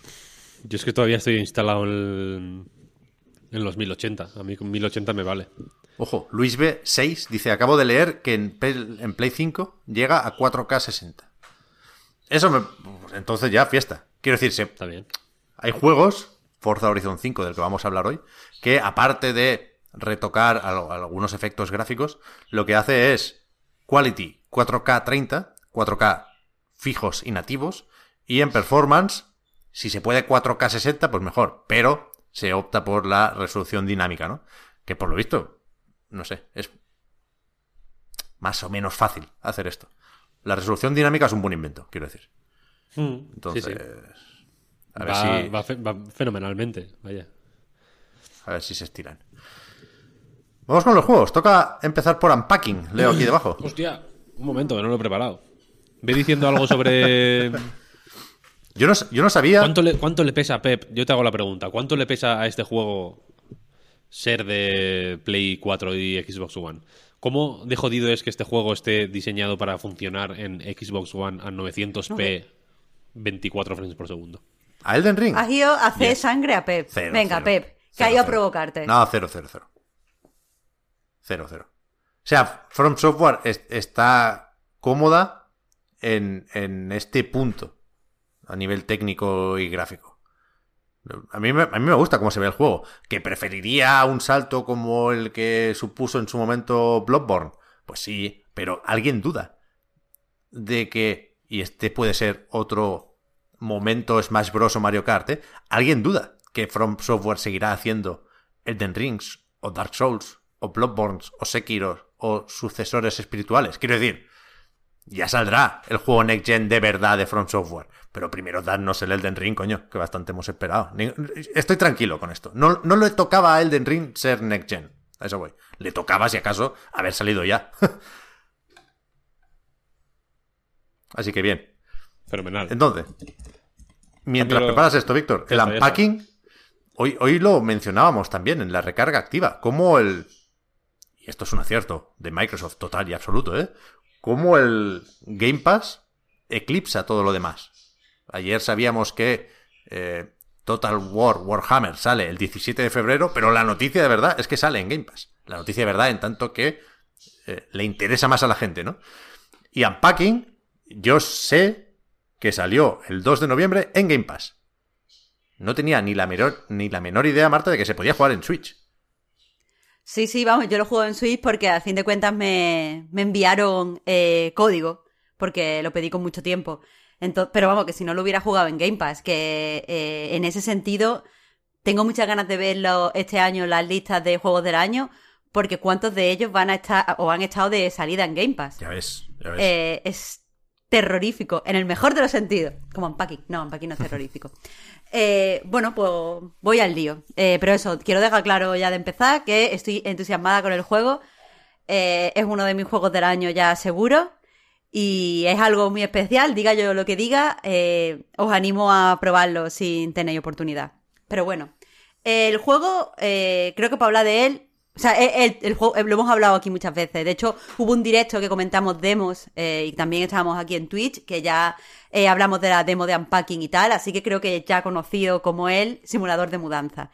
Eh, básicamente, llegas a ciertos espacios, cada espacio es un capítulo nuevo, tienes unas cajas, tienes que colocar las cosas que hay en las cajas para poder seguir avanzando. Y el juego yo creo que es más fácil hablar de él en dos vertientes. Por un lado, la vertiente más, eh, más de jugabilidad y por otro, la vertiente de la narrativa, que creo que es lo que ha sorprendido a todo el mundo que eh, lo ha jugado estos días. Es un juego cortísimo, es de, cuatro horas. Eh, en cuanto a la, a la, jugabilidad, pues es un poco lo que ya vimos en la demo, un juego que tiene un pixel art, en mi opinión, muy, muy bonito. Hay gente que está diciendo que es muy, muy rígido, muy de Hasbro Hotel. Eh, no, estoy de acuerdo, creo que es ideal para lo que es el juego. es además muy. El fuflí de, ¿no? Pues de limpiar la vitro. Yo no he visto una cosa más bonita en mi, puta vida. ¿No? Cuando estás ordenando la cocina, el, spray del, de la vitro, ¿no? Como el, el sanitol. ¿No? No es bonito. A mí, a mí. Eh, eh, es, muy bonito, pero a mí lo que me ha sorprendido en cuanto al detalle del pixelar es que es muy fácil, por ejemplo, reconocer las películas que tiene la protagonista. Se ve, por ejemplo, la portada de Ghost Wall, que era una peli que yo también tenía en, DVD en su momento, entonces ahí había feels. Eh, tiene, por ejemplo, Donnie Darko. Eh, y también ver las portadas de, la... Va cambiando de consolas con el paso de los años. Ver, por ejemplo, las portadas de la, de, la DS, cuando cambia a tener ya juegos de 3DS y, los reconoces eh, frente, por ejemplo, a los juegos de la Play, porque son, o sea, por la forma y por los títulos que vas reconociendo, es muy interesante. Está diciendo eh, Tommy Mar en el chat, eh, Shin Godzilla en Blu-ray, es verdad, tiene Shin Godzilla eh, tiene muchísima... Ese tipo de detalles creo que aporta muchísimo al juego. Pero bueno, eso, la parte mecánica va de poner cosas en sitios. Eh, y está muy cuidado el game feel del juego, de forma que pues las cosas eh, se sienten como se tienen que sentir. Hay un vídeo que se ha hecho bastante viral por Twitter en el que es una persona apoyando un spray del baño, un ambientador en el suelo y tiene cierto sonido, lo apoya en el baño, tiene otro sonido, lo apoya en tal y eso es constante en el juego. No es lo mismo poner una cosa en el escritorio que apoyarla un momento en la cama, que girarla y ponerla. Eh, es un juego que donde todas las sensaciones están muy trabajadas. Eh, básicamente podemos poner las cosas donde queramos, pero el juego se guarda eh, para potenciar su narrativa eh, dos tipos de, feedback con el jugador. Por un lado, cuando experimentas con el entorno y haces cosas, digamos, arriesgadas o que demuestra que te has pasado cierto tiempo pensando dónde colocan las cosas, te recompensa con pegatinas. Un ejemplo de esto es, en cierto momento llegas a un espacio y encuentras que había guardado un póster. Pues si tú ese póster, en vez de dejarlo ahí, lo colocas en la pared de nuevo, pues te dan una pegatina. Eh, este es un ejemplo tonto, hay veces que lo utiliza bastante mejor, he puesto esto porque no quiero spoilear. Pero también en cierto momento eh, te penaliza que coloques, o sea, no te deja avanzar, te, te marca como error, entre comillas, eh, que coloques ciertas cosas en ciertos sitios. Al principio a mí esto me parecía cuestionable, porque decía, vamos a ver, vale, señora que ha hecho el juego, porque ahora hablaremos también de señoras, eh, señora que ha hecho el juego, que a ti te parezca que esto va en la cocina. O sea, por ejemplo, las medicinas van en el baño en lugar de la cocina. Yo la he colocado toda mi vida en la cocina. ¿Por qué te parece mal que yo las coloque en la cocina? Esto es una, brecha cultural entre tú y yo y no deberías penalizarla. Pero eh, después sí que es verdad que utiliza estos errores para indicarte cosas. Y pongo un ejemplo. Llegas a una casa, es el cuarto episodio. No voy a decir nada más allá del cuarto episodio porque directamente cuando me mandaron el código me lo pidieron. Eh, los propios desarrolladores desde el estudio. Pero cuando, cuando llegas a, cierta casa en el cuarto episodio, es la primera vez que vives, eh, pues con tu pareja, con un señor, eh, y este señor no ha dejado espacio para ti en la casa. Entonces tú tienes que colocar tus cosas eh, teniendo en cuenta el poco espacio que te ha dejado este, este mm, pavo que hay allá adelanto que tiene el culo sucio. Eh, entonces, es un señor de culo sucio. ¡Culo Eh, sucio! Pero total. Mejor episodio el de caso South Park, es que- perdón. Eh, bueno, el caso es que tú, desde que te gradúas en la universidad, llevas eh, tu, tu, mm, eh, tu, tu- tu- tu título de, de graduada. Entonces, eh, no lo puedes colgar en la pared. Y entonces yo intenté ponerlo en varios sitios y el juego no te dejaba, no puede estar aquí en el suelo, no lo puedes poner aquí en esta santería, no hay sitio en las paredes y al final tienes que guardarlo debajo de la cama. Y a mí la verdad es que eso me dio, me, produjo unas sensaciones muy fuertes, ahí es donde llegué yo a la conclusión de que ese señor tenía el culo sucio. eh, y, solo, solo puedes ponerlo debajo de la cama. Entonces, como, como el juego hace esto tan bien y al final funciona para darte dos o tres eh, momentos muy emocionales, eh, está bien. Considero que está bien como hace esto de que te, no te deje mm, poner las cosas muchas veces donde quieras. Y eso es muy, es muy agradable. A mí personalmente me parece muy relajante. Eh, me gusta cómo suena, me gusta la forma en la que cuando ya has terminado de sacar todas las de una caja, le das a la caja y la caja desaparece. Creo que estéticamente, eh, por ejemplo, la forma en la que se doblan las camisas eh, o las mm, camisetas, las puedes colocar en una percha en el armario o puedes colocarlas dobladas. La forma para colocarlas dobladas es simplemente arrastrando la camisa, la camiseta hasta un cajón y se dobla sola, pero la forma en la que se dobla es bastante, eh, no sé, a mí, a mí me, produce un efecto muy, muy zen, muy relajante. Así que no hay nada que decir, eh, no se puede decir nada malo en cuanto a la jugabilidad. Quizá que en Switch, cuando juegas con el puntero porque tienes la, la consola en modo portátil, sí que es verdad que hay que ser muy preciso para mover, por ejemplo, las braguitas o para mover los, los botecitos de colonia. Y entonces sí que es verdad que cansa un poco, pero, pero nada más allá. Pero, Eh, lo- perdona Marta, lo hablábamos dime. antes. En la tele, que entiendo que es como hay que jugar, se juega con el Joy-Con, ¿no? Con el control gestual. Claro, puedes jugar con el control gestual, también puedes jugar lo que me he asegurado justo antes de decirlo, porque yo lo he jugado con el control gestual. Puedes jugarlo eh, con el mando y con el mando eh, sí que es verdad que a veces puedes saltar entre objetos como se juega en, en Serie X, así que está todo muy bien adaptado. Como decía, eso, la jugabilidad, pues básicamente colocas las cosas en los sitios donde lo tienes que colocar. Hay veces que te premia, hay veces que te penaliza, pero creo que es en pocas ocasiones. Eh, mientras tú lo coloques como si fuera una casa real, que al fin y al cabo creo que el juego quiere que te lo tomes como una experiencia de mudanza o de eh, hacer tuyo un espacio, reclamar un espacio real, todo eh, tira para adelante. Pero creo que por lo que el juego ha sorprendido tanto a la gente es eso, por, por la narrativa, que me parece literalmente una, una masterclass en narrativa. Porque utiliza una... eh, pues una protagonista ausente, en ningún momento vemos quién es este personaje del que estamos ocupándonos de sus cosas, y sin embargo le da una consistencia a este personaje, que aquí mi hot take en relación con este juego sería que, que posiblemente estamos ante el mejor o uno de los mejores personajes femeninos que he visto en videojuegos.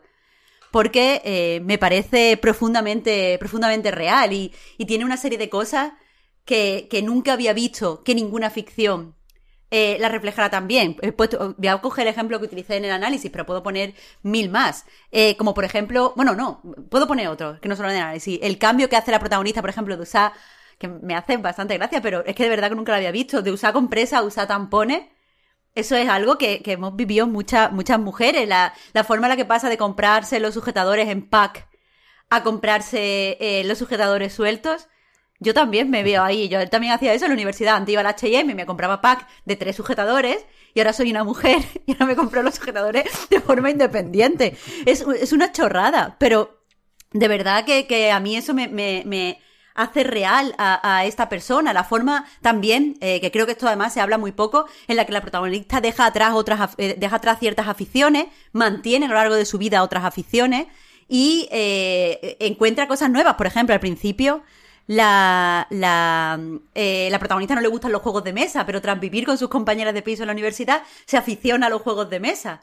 Eh, y eso ya lo, lo mantiene toda la vida, igual que los videojuegos. Los videojuegos le gustan desde niña y hasta la última de esas vemos sus videojuegos porque le encantan los videojuegos, pero hay otras eh, aficiones como por ejemplo coser o, o el cosplay que en cierto momento pues la pierde, ya no le gusta el ya no le gusta el cosplay. Bueno, pues es que así somos los seres humanos. Me parece esto tan real y a la vez sutil. Y, y, y me, me, me, relaciono tanto con, con ello que, que, que me, me, sorprende. Y por supuesto hay una historia, que es la historia de la vida de, de esta chica, que, que, la vamos descubriendo poco a poco.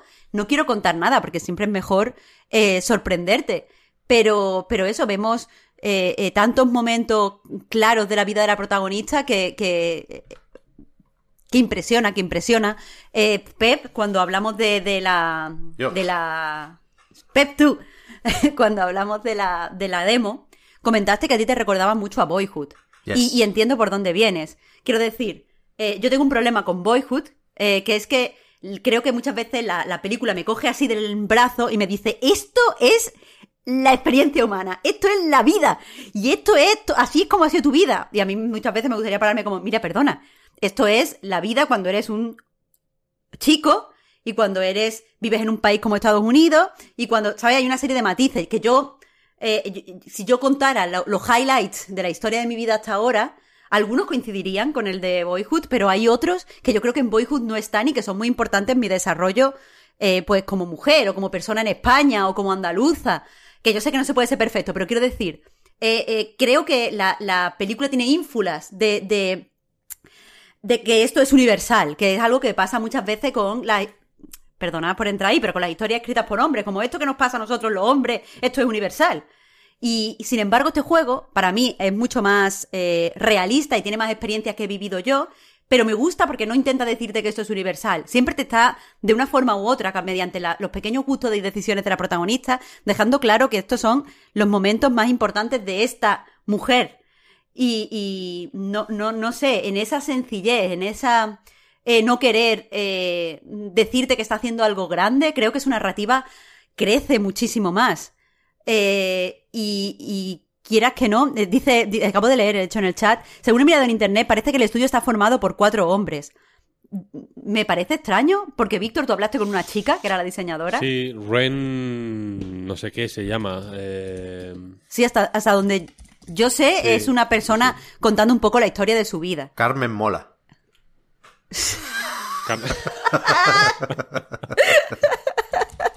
Ren Brier se llama. Directora de claro. arte y diseñadora de Unpacking. Vale, vale. Claro, es que hay tantas cosas que yo creo que si no las has vivido como mujer no se te ocurren que me, me extrañaría mucho que estos fueran cuatro hombres. Y que aparte recordaba tu entrevista, Víctor. Pero vamos, eso, eh, la, eh, es un juego sensible, es un juego que te habla de, no sé, de muchísimas cosas con, mucha humildad. A mí me ha parecido muy emocionante, a mí me ha, alegrado en cuando la protagonista le iba bien y lo notabas en sus cosas, lo notabas en su en, en, en estos espacios que conquistábamos. Me alegraba mucho por ella. También percibía cuando le iba mal.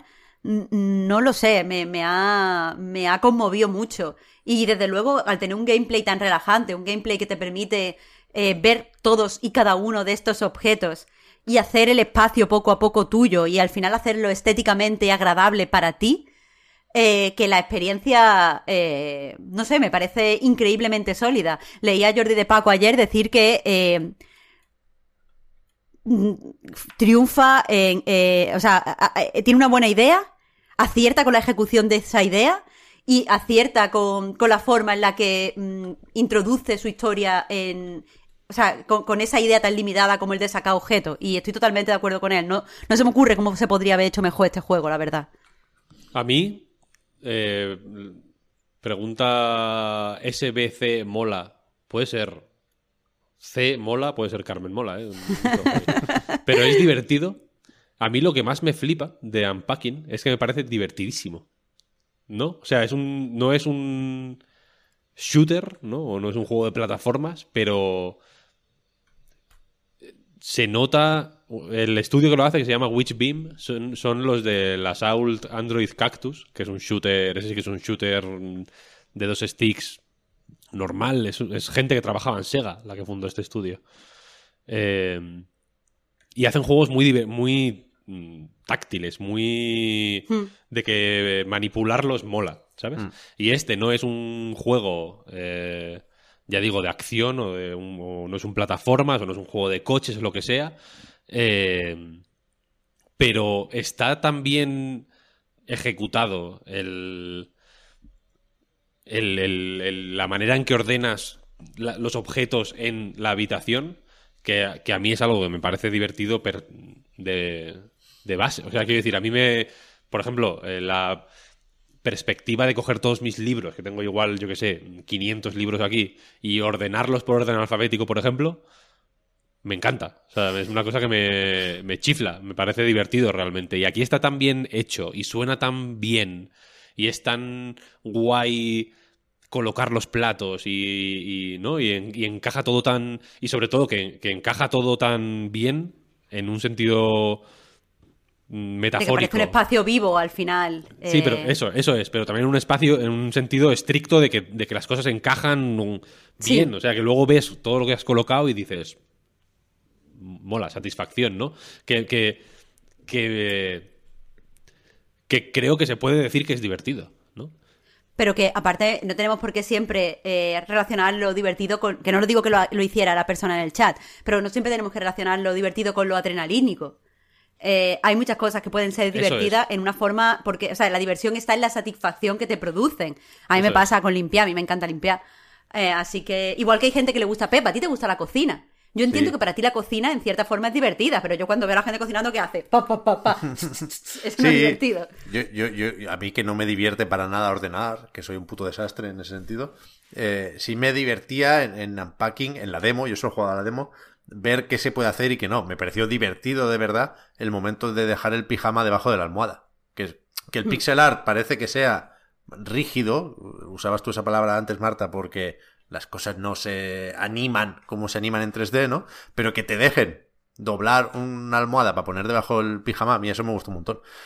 Pero sigo pensando en, en lo de Boyhood, Marta. Yo soy fan eh, absoluto de Boyhood. Es una de mis películas favoritas.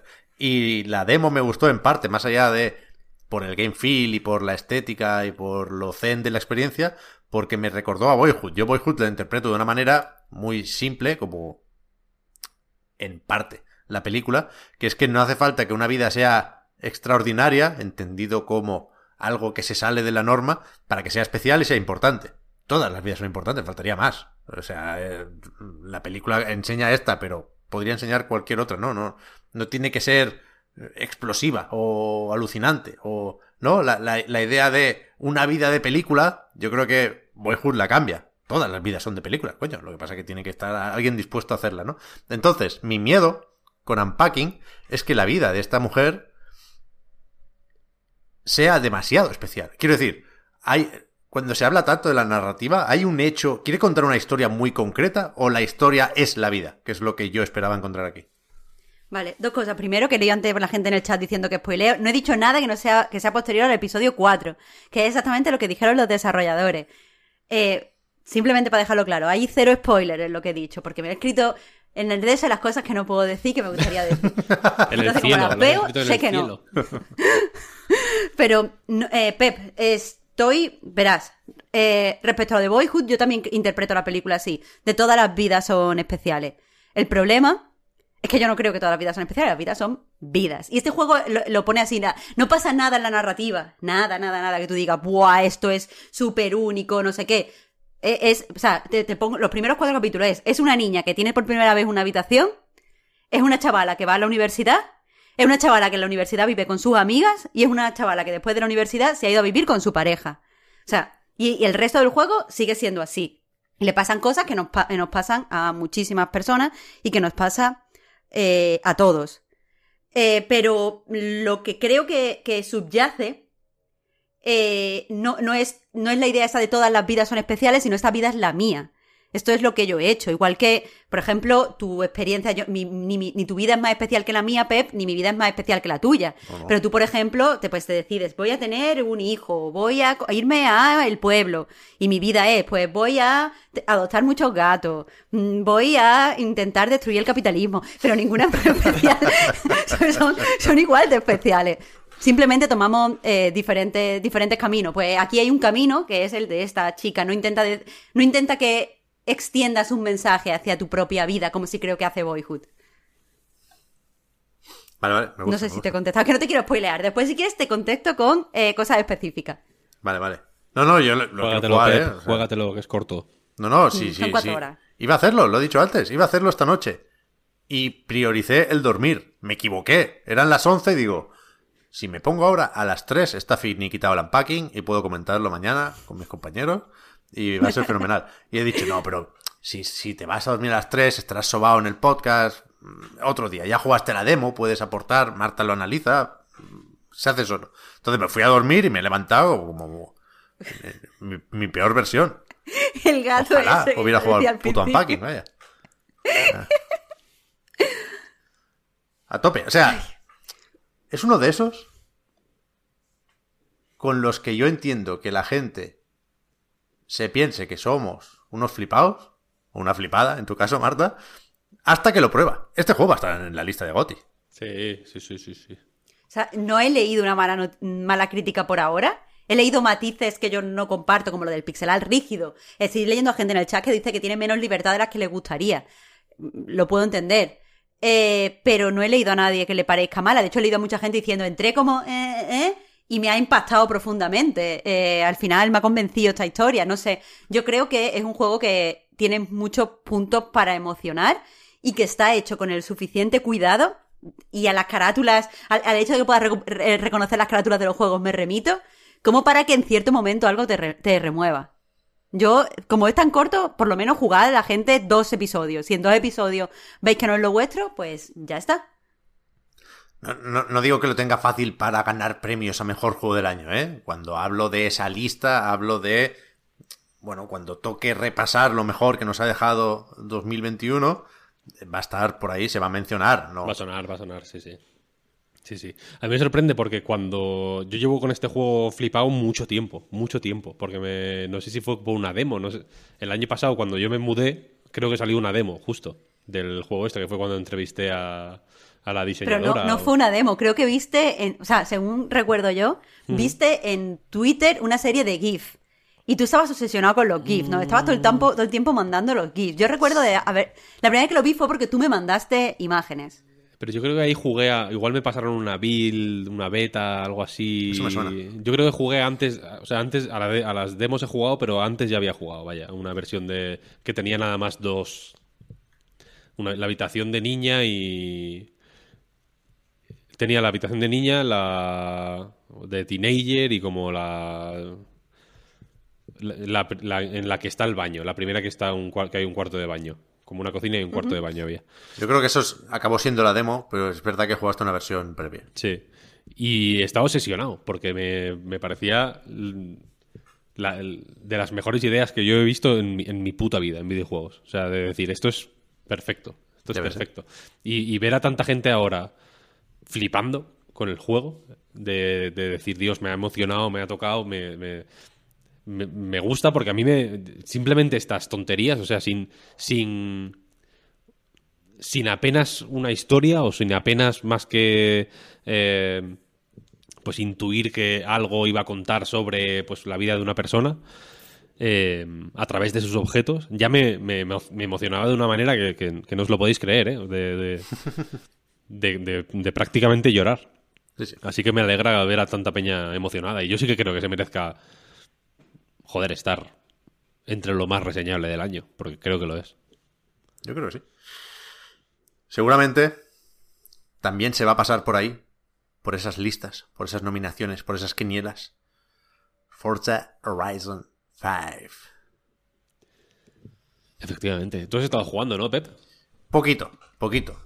Porque estuve un día y medio para bajarlo. Esto es verídico, ¿eh? 103 gigas más. Yo me comí un parche de 20 gigas. Y, y eso. Tardó más, literalmente más de 24 horas en descargarse. Y he jugado tres noches. No muchísimo. Pero sí lo bastante como para comentar muchas cosas buenas. Y algunas no malas, pero sí no tan buenas. O sea, Perdona, Víctor, no quiero secuestrarte, ni robarte, ni joderte el análisis. Por favor, pero, hazlo. Pero, pero yo lanzo esto de entrada. Me parece increíble Forza Horizon 5. Vamos a estar un rato comentándolo. Pero, después de haberlo jugado un poco, ayer cuando vi los análisis, me sorprendió la cantidad de dieces. Demasiado flipado. Demasiado flipado. A mí me parece que. Algo pasa. Eso, es- otro tema, igual es un metacomentario que, que se podría hacer en otro momento, pero, pero es cierto y me ha parecido una forma de plantearlo muy precisa y muy fina y muy elegante, ¿no? Lo de que tiene muchas cosas buenas y muchas cosas que, que igual no son malas per se, pero buenas tampoco.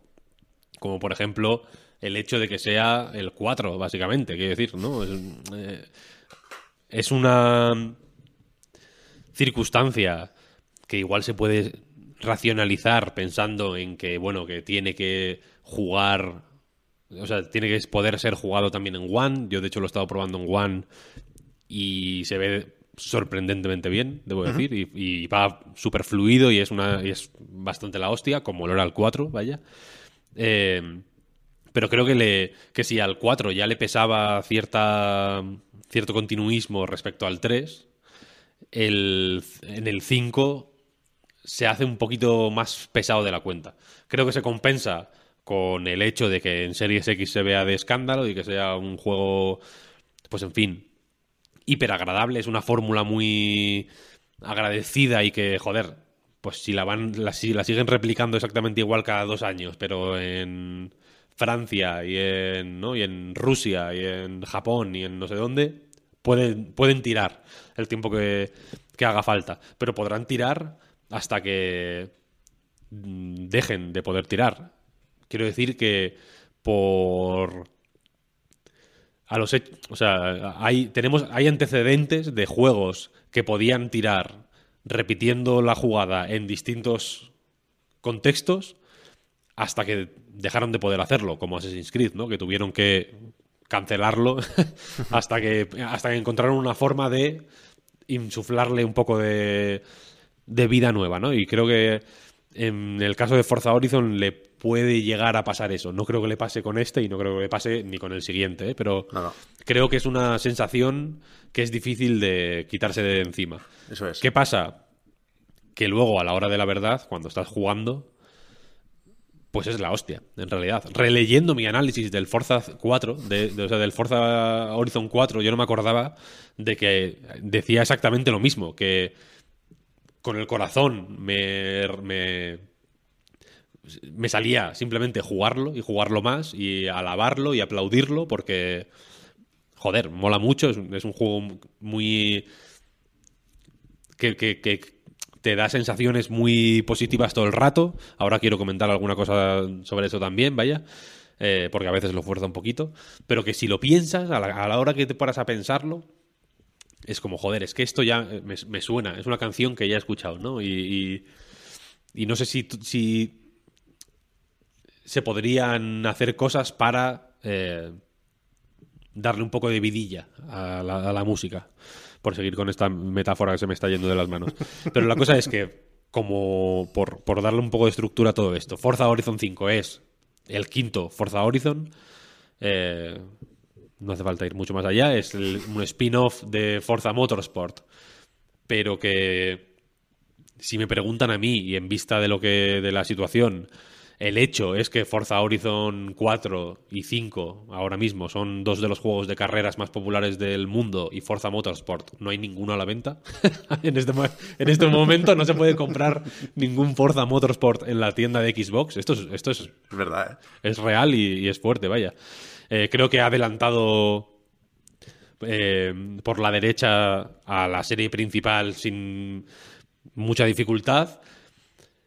En parte porque pues aprovecha mucho de del juego principal, pero en parte también porque tiene porque es una idea sorprendentemente sencilla, pero muy bien ejecutada, ¿no? Vamos a hacer un juego de coches como los que hacíamos antes. Esta gente viene de hacer pues Dirt o Project Gotham Racing o Blur, ¿no? Son gente de Bizarre, de Codemasters, de Slightly Mad, o sea, son gente que controlan de juegos de coches, pero vamos a hacer un juego de mundo abierto como el Far Cry, pero de coches, ¿no? Al final, es un juego que se va eh, abriendo a medida que exploras el mapa, a medida que vas haciendo cosas, te van dando puntos de experiencia, que van subiendo distintos niveles, tienes tu nivel, tienes el nivel del coche, tienes el nivel del festival Horizon, que sigue siendo el un poco el el eje central del juego, aunque es bastante menos cansino que, que- que en el 3, sobre todo. En el 3 yo creo que fue- alcanzaron Sí. peak un cansinismo y a partir de ahí fue hay que rebajar porque se nos está yendo de las manos.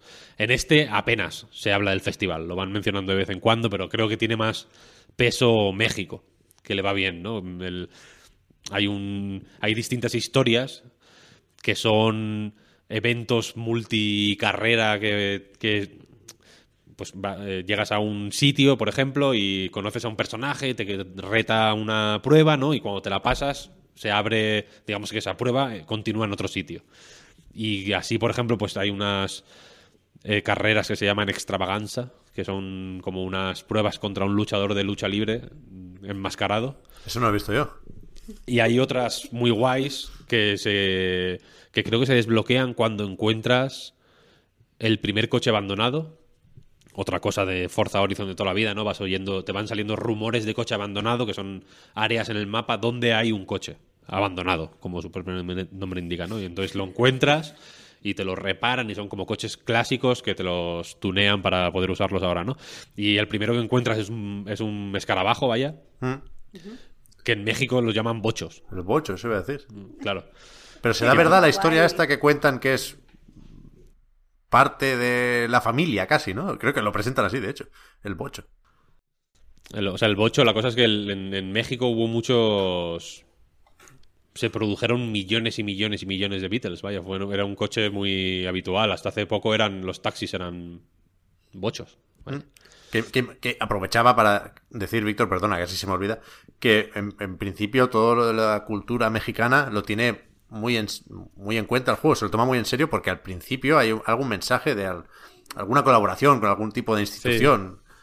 Sí, sí, en el, el, eh, Mexican Heritage Institute, o algo así se llama. Lo que sale al principio en la pantalla negra esta con todos los mensajes, ¿no? Dices, sí. Sí, sí. Y, y la cosa es que eso, aquí tiene más peso México que el, el festival y creo que se le va, que se que le va bien al juego, vaya.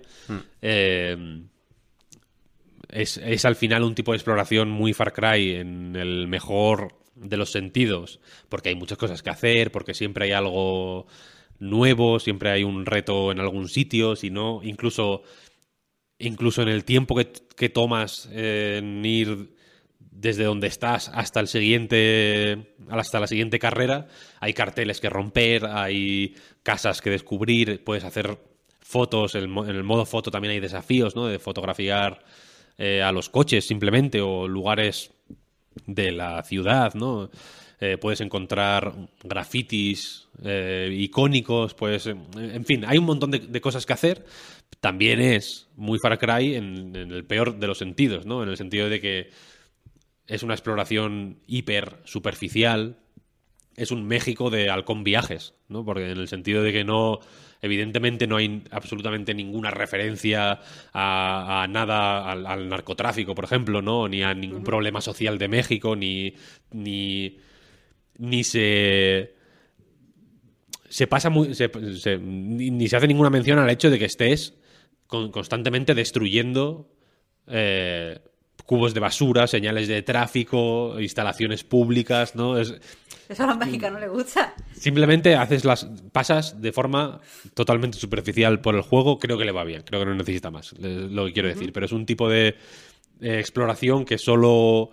eh, que solo tiene un impacto eh, material en el mundo que recorres cuando desbloqueas un pues una, nueva parada del festival que es básicamente una manera de abrir nuevas eh, nuevos tipos de carrera no las carreras al principio son más o menos genéricas y luego ya puedes ir desbloqueando por un lado o por otro distintas especialidades, ¿no? Hay unas que son off-road, hay otras que son eh, carreteras de asfalto, hay otras que son carreras en circuito más mm, tradicionales que suelen ser en, zonas urbanas y demás. Eh, y así vas, pues, desbloqueando el mundo, expandiéndolo, coleccionando coches. eh, y, y- poco más necesita, en realidad, ¿no? Porque el, la cantidad de contenido que hay es suficientemente grande y el contenido es suficientemente bueno como para aguantar lo que le echen. a mí es un juego que me resulta... Los Forza Horizon siempre me han resultado mm, absolutamente fascinantes. Me tengo que forzar, es más, a, eh, a pensar en las cosas que me chirrían, porque es, ya con el 4 había algo que me chirriaba, no sabía qué era. Era básicamente que es el mismo juego que el 3, y con este me está pasando mm, lo mismo. Ahora estoy eh, completando la colección de coches, que que es una bobada al final, es simplemente ir comprando los coches. Pero eh, en el análisis lo menciono también. Para mí esto ha sido una, pequeña señal de que el juego se está agotando, ¿no? Igual que en, que en Pokémon, por ejemplo, eh, me esfuerzo a jugar solo con... ¿Sabes? Solo con, solo con dos Pokémon, ¿sabes? Que mi equipo sean dos, o que sean solo de fuego, o no evolucionar a ninguno, ¿sabes? Como que me pongo limitaciones. Aquí para hacerme más, un poco más movidita la partida, he ido jugando solo a, o sea, a, no repetir coche nunca, ¿sabes? Por ejemplo, cada vez que empiezo una carrera, me compro un coche nuevo. Y, suelo jugar con coches malos. Me gusta jugar con eh, Mercedes Serie E o coches oficiales y Cabify. ¿Sabes lo que quiero decir? Siempre. Y son todos. Y los compro negros. Todos, siempre. Le falta la pegatina en la comunidad de Madrid ahí en la ventanilla de atrás para que sea el Cabify o el coche de Almeida Carapolla. Eh, y, me, y me gusta eso, jugar pruebas off-road con, con un Audi A4 negro, ¿sabes? O, o hacerme carreras de asfalto con una Ford Raptor, cosas así, ¿sabes? Eh, pero esta... O sea, creo que el juego no eh, me impide jugar así porque otra de sus otra de las características de su forma de ser es que es un juego hiper eh, hiper eh, complaciente, ¿no? Nunca hace nada que te incomode. Es un juego que no quiere incomodarte de ninguna manera.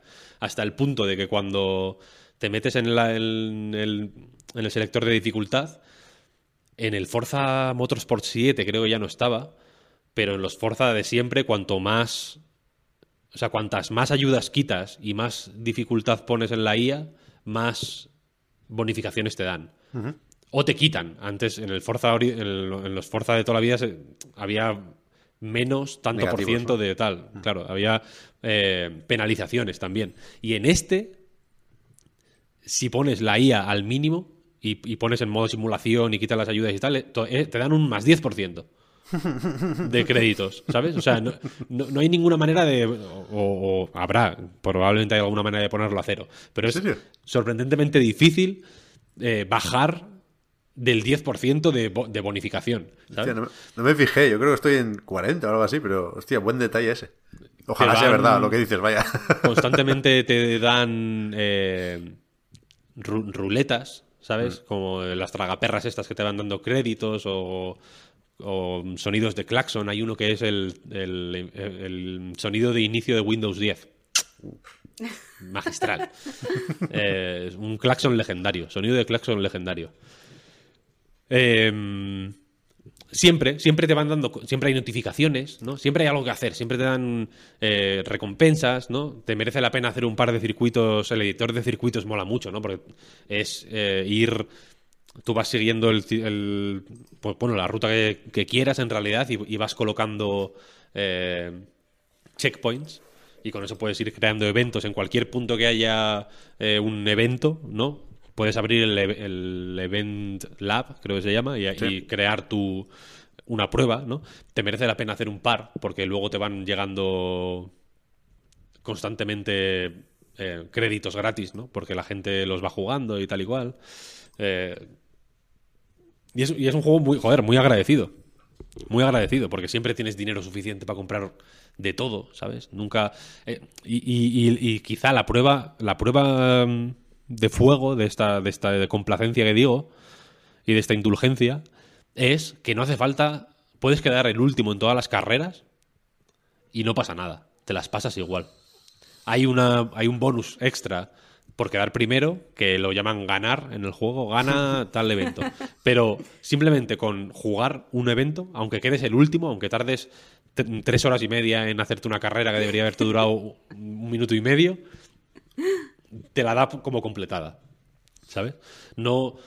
te, te dan menos puntos y entonces avanzas más lento en, el- en los desbloqueos, pero en realidad eh, es un... Es, está bastante... O sea, no- hay una parte de mí que piensa, joder, ojalá me, penalizara, ¿sabes? Para porque yo soy, yo soy así, soy judeocristiano, ¿no? Yo solo aprendo a hostias. ¿Te gusta el castigo? Claro, tengo este rollo, no lo puedo evitar. Eh, pero en realidad es como, bueno, guay, ¿no? Gracias por los puntitos, te lo agradezco, ya volveré a. Ya, ya veré si gano cuando me salga de los cojones. Ahora mismo no me apetece, ¿no? Me pasó una. Me pasó, de hecho, hay una carrera que se llama El Coloso, que dura como. pf, 20 minutos, igual. O sea, es una cosa bestial, ¿La es una carrera Pues- larguísima. Es el Goliath, la de dar la vuelta entera al mapa. Habrá dos. Habrá Coloso y Goliath. Creo que se, creo que se llama El Coloso, sí. Hay Yo jugué una que. Te aseguro que la vuelta de, sí, a- desde la playa, ¿no? Hasta volver a la playa Ah. luego.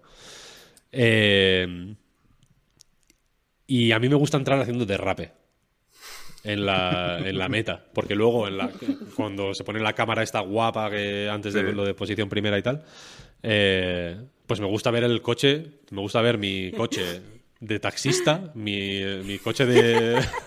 mi coche no- de la Comunidad de Madrid. mi coche seguro, ¿no? Y espacioso, eh, entrando derrapando a, a lo bestia, ¿no? Y entonces vi como la meta y, y digo, vaya, de puta madre, me puse a derrapar, ¿no? Y no era la meta, me faltaba. era el checkpoint de antes de la meta. Y lo intenté enderezar como pude. Y la cosa es que eh, cuando estás llegando a la, al- a la meta, o sea, al checkpoint que es la meta, efectivamente, ya no te deja rebobinar. Otra cosa, se puede rebobinar Sí, en sí, cualquier momento y, no, y no- ni te penalizan, ni si, te- si rebobinas 40 veces para acabar primero, pues te dan el premio de que- quedar primero y ya está, no pasa nada, ¿no? Eh, y entonces, claro, no pude rebobinar y llevaba eso, como 17 minutos de carrera, ¿sabes? Y como, mira, que te den por el culo, ya, no lo, ya, ya lo haré en otro momento, ¿sabes? No, lo- no lo voy a hacer ahora. Eh, pero eso, es un juego hiper agradable y yo he hecho en falta un poquito más de fricción, ¿sabes? Que un poquito más de que me putee un mínimo. Sí. Creo que hay algo. A mí es algo que me resulta estimulante en los juegos, sobre todo en los juegos de competición, que me puteen un poquillo, simplemente, ¿sabes? Que me calienten, que me digan, venga, que me, que me den con el periódico en el morro, ¿sabes? En plan, ¡eh, tonto! que has quedado, que has quedado segundo. Me gusta, me gusta, me, me- en, un contexto controlado y de. Y de. Pues en fin. De, de- que al final apago la consola y, no me, y me olvido, ¿no? Me gusta. No tienes que dar esas explicaciones tampoco, ¿eh? No, no, no, pero que entiendo que. Es que al final es más raro, más raro que estés acotando todo esto de los castigos, ¿eh? Sí, no, pero porque me, porque entiendo, entiendo que la. Entiendo que se puede hacer. De, Forza Horizon 5 se puede poner como ejemplo de.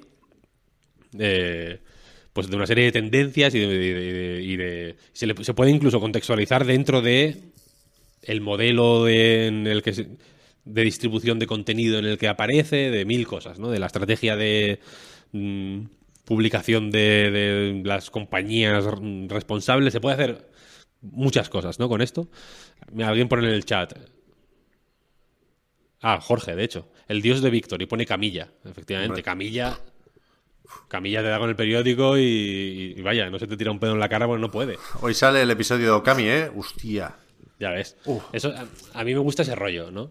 Y aquí lo veo un poco suavón. ¿Y qué pasa? Que creo que sin. Yo soy de la creencia, vaya, de que sin esa fricción.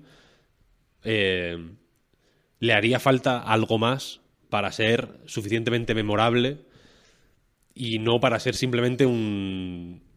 un checkpoint. ¿Sabes? Un- otro checkpoint en, en la- en la carrera. Pues casi mm, predecible de Forza Horizon por el mundo, ¿sabes? De pasar, pasar, pasar, pasar, pasar. Me gustaría que. eh, que de alguna forma me, me- me- marcara más, ¿no? Eh, Me gustaría poder penetrar más en el juego. Y sin embargo, creo que el juego hace mucho para mm, marca- marcar distancias, ¿sabes? Sí, sí. A mí me pasa eso también, ¿eh? Dentro del contexto de Forza Horizon 5 es la hostia, lo repetiré las veces que haga falta para que no se enfade nadie. Y ahora o sea, yo hablaremos. antes, De los gráficos Antes de empezar incluso. a grabar, antes de empezar a grabar esto, yo estaba jugando al Forza Horizon 5, ¿eh? y probablemente luego, después de grabar, me ponga a jugar otro rato. Sí, sí, yo también. Pero que el, el tema es. A mí me pasa eso, durante las dos primeras horas de juego, tenía la sensación de que no había competido ni un momento. Que me parece, cuidado, eh, me parece magistral el inicio, que ya hemos visto en presentaciones, de dejar caer a los coches de el avión de carga para ir echando un primer vistazo a varios biomas. Al principio no es un problema. La, introducción suavona para llegar al festival, eso me parece de 10. Pero después es verdad que hay, pruebas muy tontorronas durante un buen rato. Y, y yo hice las paces con eso en su momento. A mí me faltaba tensión en los Forza Horizon de, siempre, ¿no? Porque se presentaban por el sistema de puntuación como herederos de Project Gotham Racing. A mí, PGR 4 me sigue pareciendo el mejor juego de carreras ever. Adoro ese juego. Y a mí siempre el, sistema de puntuación de Forza Horizon me ha, me ha parecido peor que el de Project Gotham, que los cudos, y más tramposo. Pues no te pueden dar puntos por chocarte contra una valla. ¿Esto qué es? El paisajismo es una perversión. La bonificación de paisajismo es una perversión desde todos los puntos de vista. A mí me gusta para mantener el combo, ¿sabes? Claro, que sirve para eso. Es, mejor chocarte riesgo. que hacer bien la trazada para mantener el combo. Entonces, ese sistema a mí me parece roto. Pero he hecho las paces ya a lo largo de varias entregas, y aquí está el tema este famoso y recurrente de no es lo mismo llegar a Forza Horizon 5 habiendo parado en los cuatro anteriores que descubrir la franquicia ahora, por supuesto. Se vais a flipar los que lo, lo probéis por primera vez con el Game Pass, Ya ¿no? ves. Pero a mí me habían convencido ya de que, vale, esto no va de carreras, hay carreras, por supuesto, y si puedes ganar, mejor que mejor, pero esto va de dar paseos. O sea, la experiencia última o definitiva dentro de un Forza Horizon es hacer la caravana, creo que la llaman, quedar con unos colegas y decir, mira, vamos de aquí a allá. Entonces, a mí me había convencido de eso ya, Forza Horizon. Pero también es verdad que, y volviendo a lo que decíamos al principio, jugando al 5, me ha sobrevolado más a menudo y me ha pesado un poco más esa idea de es más de lo mismo. Y creo que la, la fórmula y la premisa son lo bastante buenas y sobre todo la gente de Playground Games es lo bastante buena como para haber aplazado este debate durante varias entregas, ¿no? En Forza Horizon 4 con las estaciones. Que puede sonar a gimmick, pero lo pruebas y dices, joder, estos cabrones han hecho cuatro veces el mapa. Sí, sí. Ni se me ocurriría pedirles más, ¿no? Y en este, yo creo que no se consigue aplazar del todo la discusión, pero sí hay mm, buenas decisiones en ese sentido. Quiero decir, para mí la ambientación es un acierto, para mí dejar que el país sea más importante que el festival, como decías, Víctor, es un acierto total y absoluto. Total. Para mí los gráficos son acojonantes. Es verdad que me ha sorprendido un poco menos de lo que esperaba, no, no sé por qué. Supongo que por lo hábil de la presentación me sorprendió más en el E3 que teniéndolo en casa a 4K con la tele OLED y toda la pesca. Aún así, es espectacular, se te puede olvidar que es un juego intergeneracional, pero, pero lo es, hay una versión de One. Quiero decir, quizá deberíamos compararlo con Forza Horizon 2. Lo recordaban en, Digital Foundry, que ese salió para 360 y One, ¿no? Y después el salto con Forza Horizon 3, que ya era solo de One, eh, era acojonante. Quiero decir, a lo mejor tenemos que esperar a Forza Horizon 6 para saber cómo será la franquicia a partir de ahora, ¿no? En esta generación, en Serie X. Pero... Pero eso, no sé qué estaba diciendo otra vez. Así, que, que creo que es el momento de empezar a hablar, como tú decías, Víctor, de cambios relevantes en la franquicia. Creo que hasta ahora no era injusto pedírselo y ahora no es un problema, no estamos hablando de Far Cry 6 y por supuesto la solución no es igual de sencilla porque no le puedes meter sigilo a un Forza Horizon, ¿no? Es un, es un género No, más imagínate, Bueno, o sí, eh, efectivamente, o sí. Pero, pero yo creo que se va a empezar a hablar de esto. Y es un problema, insisto, que se vislumbra en la lejanía y es un problema menor en cualquier caso, ¿eh? Pero, pero a mí me ha pasado. A mí me ha pasado. En los gráficos, es cierto que el salto no es tan acojonante, pero habiéndolo jugado en One, de hecho, se nota, ¿eh? Se Sí, nota. sí, sí. Lo, lo Cuando decía también. pierdes, Lo cuando decía John pierdes Lineman. luces, cuando pierdes reflejos en el- la carrocería, o sea, se, se- se ve, se ve, se ve. Es una cosa Sí, que sí, se sí, palpa. Sí, sí. O sea, lo decía John Lineman en el análisis de Digital Foundry, ¿eh? que es difícil imaginar un juego intergeneracional que aproveche más la nueva generación, ¿no? Que haya una distancia tan grande entre ambas versiones. Y después está el PC, ¿eh? que por supuesto eh, ahí lo, lo que uno quiera o pueda. Pero el selector, Víctor, de nuevo, ¿quality o performance? Yo performance, siempre. Ya yo también, ¿eh? Yo empecé con Me quality. los 60 frames y... Me sorprende mucho que, venga por defecto el quality. Que Ya, a mí también. es 4K 30 frames y con, no sé si el filtro anis- anisotrópico y el motion blur. Hay algo mejor, pero es a ese nivel. También se nota un poco menos el popping. Pero yo no solo... Yo, yo empecé con, con la mentalidad de he jugado siempre a Forza Horizon a 30 frames, nunca me ha importado, voy a verlo lo mejor posible. Yo empecé a 30 con la intención de quedarme ahí. Para evitar la tentación de los 60 frames, que es, que es muy buena tentación, ¿eh? Pero en cierto momento cambié y pensé, coño, pues sí, se ve prácticamente igual. Entonces, me parece un poco absurdo. O sea, prácticamente de verdad. mu- mucho más prácticamente igual que otros juegos con, otros con un selector similar, ¿no? Entonces, mi hot take aquí es que yo hubiera quitado el selector. Yo hubiera puesto este juego en serie X solo con el modo performance. Es decir, sin modos. En el chat nos están diciendo que hay más densidad de, de vegetación, por ejemplo. Inapreciable. Es, es muy difícil, sí. O sea, no, no es, no es increíble. No es una cosa que te cambie el juego. Yo, yo a mí al menos me, va mejor los 60 frames que, que la quality que pueda darme el modo quality, ¿no? Em, pero sí, aquí la, el, el, tema es cómo lo. Yo jugando. a- cómo, cómo lo. Cómo, lo, cómo progresas. O cómo evolucionas Forza Horizon, ¿no? Jugando a este, pensaba que están en un momento. eh, en, el momento Tony Hawk 4. Que es. Se puede hacer mejor el core del juego. O puedes hacer que te puedas salir del coche y andar por el- por la calle. ¿Sabes lo que quiero decir? O sea, que es lo que hizo Tony Hawk, ¿no? En los Tony Hawk eh, hubo un momento que ya no se dejó de lado mejorar el patinaje y se dijo, vale, pues te bajas de la tabla y te pones a correr por ahí a hacer el, a hacer el mongolo, ¿no? Eh, y, entiendo que es tentador eso, esa, tirar por, la, por, el, por el gimmick, ¿no? Y por la, y por la tontería. Pero no sé, no sé. Yo personalmente lo que más lo que más me ha de lo que más me ha dado ganas Forza Horizon 5 es de Fable, fíjate lo que te digo. ¿Sabes? De, de- de ver qué hace esta gente fuera de Forza Horizon, porque no han hecho otra cosa. Tú te metes en su Wikipedia y ves Playground Games. eh, games developed by Playground Games. Forza Horizon. Forza Horizon 2. Forza Horizon 3. Forza Horizon 4. o sea que. Y luego ya ves Forza Horizon 5, Fable. Vale, pues me, me, me molaría que, que- que el- que los espaciaran más, igual, ¿sabes? Que les diera más tiempo para. Bueno, es que cuidado, para, ¿eh? para- cre- para crecer también. Forza Horizon 4 es de 2018.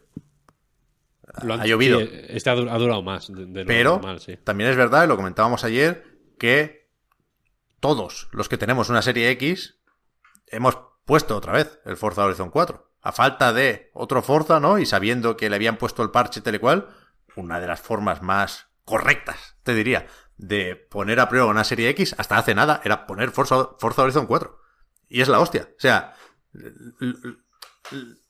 si la sorpresa es un poco menor de lo esperado, es sobre todo mérito de Forza Horizon 4, ¿eh? No de mérito de Forza Horizon 5. Cuidado, que Sí. aún así, sin duda, se ve mucho mejor, ¿eh? Y leía por ahí que le han puesto el Dolby Vision. Es verdad, yo ayer jugué ya un rato con eso y es que los...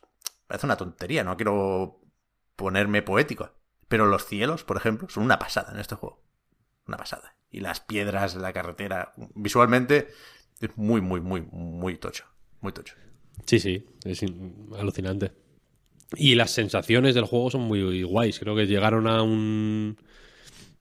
Llegaron a una fórmula, ya digo, muy. Muy buena, joder, muy bien traída. lo que aprovechaban de Forza Motorsport se nota, pero no rechazan ser un juego en el que haces eh, saltos de, de 300 metros, ¿sabes? Bajando por una montaña. No sé, está, está guay, pero ya digo que, que yo no sé hasta qué punto no le iría mal a Playground tener más espacio para crecer por otros sitios, ¿sabes? Sí, sí. Para que, para que Forza creciera por otros lados, Forza Horizon, vaya. Y para poder hacer y para, para poder aplicar las cosas que han ido aprendiendo a otras, eh, en otros contextos, vaya, al final. Sí, sí. Joder, el Fable no, no es ninguna tontería mencionarlo aquí. Primero, porque es de esta gente, aunque abrieran otro estudio o montaran otro equipo. Y segundo, porque usa la tecnología. ¿eh? El Fable va con este motor. Con el motor de Tarn 10, nada más y nada menos. A ver el Forza Motorsport, cómo lo hace para reivindicarse ¿eh? cuando le toque. Yo creo que lo va a hacer prescindiendo de Xbox One, por supuesto. Pero, pero joder, está en un buen momento en la franquicia, a pesar de ese parón que yo creo que está, o había sido hasta ahora, más largo de lo previsto. Dos cosas aquí, y acabo ya por mi parte. Primero, recordar que tiene un punto de jugarreta esto. El juego se puede jugar desde hoy, o desde ayer si hacías el truco de Nueva Zelanda. Si compras la versión cara, que viene con acceso anticipado, pero la de Game Pass sale el día 9. Quiero decir, que no lo puedas tener todo con Game Pass, me parece un poco extraño, viendo cómo es la apuesta en mayúsculas de Microsoft. Pero bueno. Eh, y lo otro que iba a decir, joder, estoy muy olvidadizo hoy, perdonadme, ¿eh? Algo de los gráficos, supongo. No lo sé, no lo sé. Algo del ray tracing. Eh, no sé. Lo podemos dejar aquí. Lo podemos dejar aquí. Ya se, ya se me vendrá. Pero vaya, bien, bien. Yo también me voy a jugar a Forza Horizon 5 ahora, por supuesto. Pues con esto y un bizcocho. Hoy sale el DLC de Animal Crossing, ¿no? ¿Tú estás ahí, ya Marta, está, o qué? ya lo estoy bajando. Ay, ay, ay, ay. Es- me Con esto y un eso. bizcocho volvemos a currar el día 8, porque el lunes es día 8. Fíjate. Muy bien. Este lunes no es fiesta. Este lunes no es fiesta. Joder, tío, ¿eh? es que hay pocas fiestas en este país. Sin embargo, en Madrid el martes sí. ¿El día 9 es fiesta? Sí, señor. ¿Por qué? ¿Y por qué no? Te Bueno, diría bueno. yo. Te va, a hacer, te va a hacer un puentito bueno, ¿verdad, Víctor? No, no voy a hacer puentito ni pollas en vinagre, vaya. No, tío, es que era un fucking workaholic. No, hombre, porque no me. Hazte un puentito. No me apetece. La almudena, nos dicen por aquí. Es la almudena, Sí, que efectivamente. Estoy buscando una. Voy a poner. Voy a poner eh, para que. A ver. Estoy poniendo un GIF de LeBron James. En el chat, en el... ¿En dónde? Estoy poniendo un GIF de LeBron James. Eh, perdonad, que es que creo que tiene, un- tiene algún filtro. Bueno, da igual. Despedida y cierre. He puesto un GIF de LeBron James en el Hostia. Candy Crush por el evento que hubo con Space Jam 2. ¿En serio? Sí. Yo quiero, yo quiero que sea verdad lo del Smash Bros. de Warner. Y, y quiero que sea verdad lo de poder coger a LeBron James. Yo espero que nadie. va- Y va- que, y que gustaría- consigan los derechos de Jordan para un evento eh, por tiempo limitado y puedas, pagando mucho dinero, eh, hacer Space Jam 1 contra Space Jam 2 en un juego de lucha. Ya ves. Yo estoy. Yo Pero desde Michael aquí. Jordan, o sea, Michael Jordan está vivo. Claro. Ah, es que si no estaba muy feo eso, que quisieras que me tiras un señor Pero como no va a estar juego. vivo Michael Jordan, te gana lo que le digas, Marta. Sí, está Es de que yo moda otra sé, vez después vi- del Yo documental. no, lo, yo no lo sabía, ¿eh? Claro, yo vi el documental en Netflix, pero pensaba que estaba el documental porque ese señor se había muerto. Que no. Entonces sí me parece El que se le- murió que le fue metan en Kobe. los sitios, sí. Kobe Bryant se murió. Bueno, se pueden La haber cosa- muerto los dos. quiero- o sea, Sí, se puede. Sí, bueno, la gente se muere en general, ¿no? Claro. Eh, va- va- quiero aprovechar la despedida, ya que la semana pasada hicimos y fue muy bien recibido eh, nuestro speech sobre la patrulla canina. Este, esta, esta, mm, esta semana quiero despedirme animando o desanima- desanimando a las compañías a que hagan juegos tipo Smash Bros. Eh, el de Sony salió mal, que eran, lo- que eran los que podían hacerlo bien, ninguno va a salir bien. Warner no lo va a hacer bien. El de Nickelodeon es una mierda. Lo Sí. siento por Bossman, pero es un, es un juego que, que está mal. Para hacer ese tipo de juegos hace falta dedicarle una cantidad de recursos que nadie va a querer eh, meter en un juego en que- el que un muñeco es LeBron James. Pero que al final tiene razón Sakurai. Sin él no se hacen estos juegos. O sea, Warner tiene que contratar a Sakurai. O a una persona equivalente. Nadie. Muy poca a gente. Masahiro. Muy poca gente, claro, por eso, por eso. Quiero decir, el, el- tiene que haber una. eh, tiene que haber un push de nula consideración por tu salud mental y física y amor por el material con el que estás trabajando, genuino o tener facilidad para falsearlo, que es muy difícil de encontrar. Y desde luego no se va a encontrar para hacer un juego en el que puedes poner a, Scorpi- a Scorpio contra... Es que no se me ocurre ni un puto juego de Warner. Bueno, el de Scooby-Doo, yo no sé cómo se llama, pero el, el otro main es el... Eh, El chaval de Sha- Scooby-Doo. Shaggy. Ah. Ahí está. Eso es, nadie. Shaggy versus LeBron James. nadie, nadie va a. Nadie va a pagar el dinero suficiente para hacer que esa idea, a priori catastrófica, tenga la forma que tiene que tener para que sea buena. No se llama Metaversus el juego. Es que es muy buen nombre, ¿eh? Metaversus, hostia, es bueno. Es bueno, es bueno. Muy buen nombre. Pero eso, desanimo a la gente a que haga ese tipo de juegos. Por favor, frenad el carro. Todo, si, hay, si hay si grandes inversores escuchando esto, cancelad vuestras inversiones. Invertid en otras cosas. Ah, se llama Multiversus, es verdad. Pero es mejor Metaversus, ¿no? Ahora. Ahora sí, ahora sí. Pero bueno, Multiversus no está mal tampoco. ¿eh? Metaversus puede ser la secuela. Que pillen ya los dos nombres por si acá. Pero yo creo que este va a estar bien. Mira lo que te digo, ¿eh? Una- la típica muestra de optimismo absurda del final del programa. Esto es. eh, la, la idea misma es de un mal gusto que no tengo palabras para de- para describirlo, Pep. Es de un mal gusto que. que que es, que, que, es que ni, ni- ni- no da ni pa' meme. Quiero decir, es, es- es como. Es el, el, el mata, el matamemes, el asesino de memes. Pero que hay más videojuego que la única manera de implementar la idea del crossover es a hostias. Realmente todos esos personajes icónicos, a nadie No- se no le pasa pueden por la cabeza, ni a Nintendo, que puedan colaborar. O llevarse bien, o hacer- unir fuerzas de alguna forma, ¿sabes? Eh, a putas hostias o a putos tiros. Pero porque ¿sabes? no, puede, no pueden meter a los personajes, tienen que meter a los muñecos. Y la única cosa que se pueden hacer con muñecos es hacer que hagan ¡pum! ¡piu! Ya, ya. Que la muñequización de los personajes. ¿Qué tema? Eso es, Pep. Verdad. Te desanimo a ti también a que digas que esto tiene buena pinta. Yo estoy, ya, O yo que me quiero ir. follen, ahí está. Mira, José Villarreal 00 dice, o que follen, efectivamente. eso sí, eso, sí, eso sí. Eso sí, un juego en el que Harry Potter le pueda comer la polla a LeBron James mientras Voldemort lo empotra, ese sí lo he comprado. Ese sí lo he comprado. Vale, yo per- perdonadme, es que me he desconectado un poco porque me da mucha rabia no recordar lo último que voy a decir del Forza, que creo que estaba bien. Pero bueno, ya para el próximo día. Eh, eso, no sé si la semana que viene llegaremos a poder hablar de Shin Megami Tensei, porque es que si sale el 12 no, No. la habremos jugado. Es que se va para la otra, ¿eh? Muy a nuestro pesar. Se va para la otra o para la siguiente incluso, eh, que este es largo. Sí, sí, por eso. Con lo cual, no sé. No sé de qué nos tocará hablar la semana que viene, pero raro sería que, que fuera la primera semana sin ningún tema. Así que el viernes, no en Twitch, pero sí en todos los demás sitios, eh, habrá podcast reboot.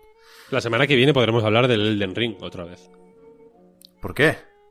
¿O cuándo es la beta? Es el 12, empieza justo entonces la Ay, beta. mi puta calavera, nena. Podemos comprar en directo un código para la beta. Eso sí. Eso sí, eso lo haremos, lo haremos. ebay.com.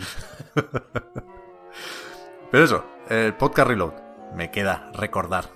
Eh, es posible, igual que a nightgames.com, gracias a vuestras generosas aportaciones, patreon.com barra a nightreload para más información. Gracias a los patrons como siempre. Gracias a los que os habéis suscrito en Twitch también hoy. Y gracias también a los que sin dinero de por medio nos seguís y nos ayudáis a mejorar. Eh, ahora vamos a debatir brevemente qué hacemos con la prórroga. Yo necesito ir como mínimo un momento al baño, pero eh, en cualquier caso, lo dicho, volvemos la semana que viene. Gracias también a Víctor y a Marta. A ti, Pep. Gracias. Hasta la a ti, próxima. Chao, chao. Chao. Hasta.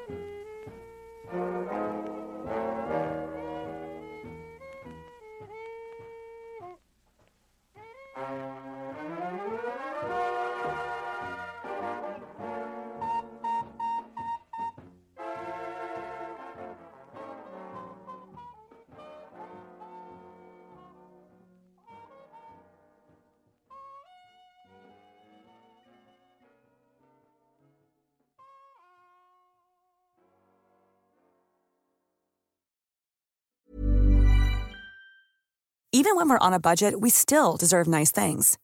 Quince is a place to scoop up stunning high-end goods for 50 to 80% less than similar brands.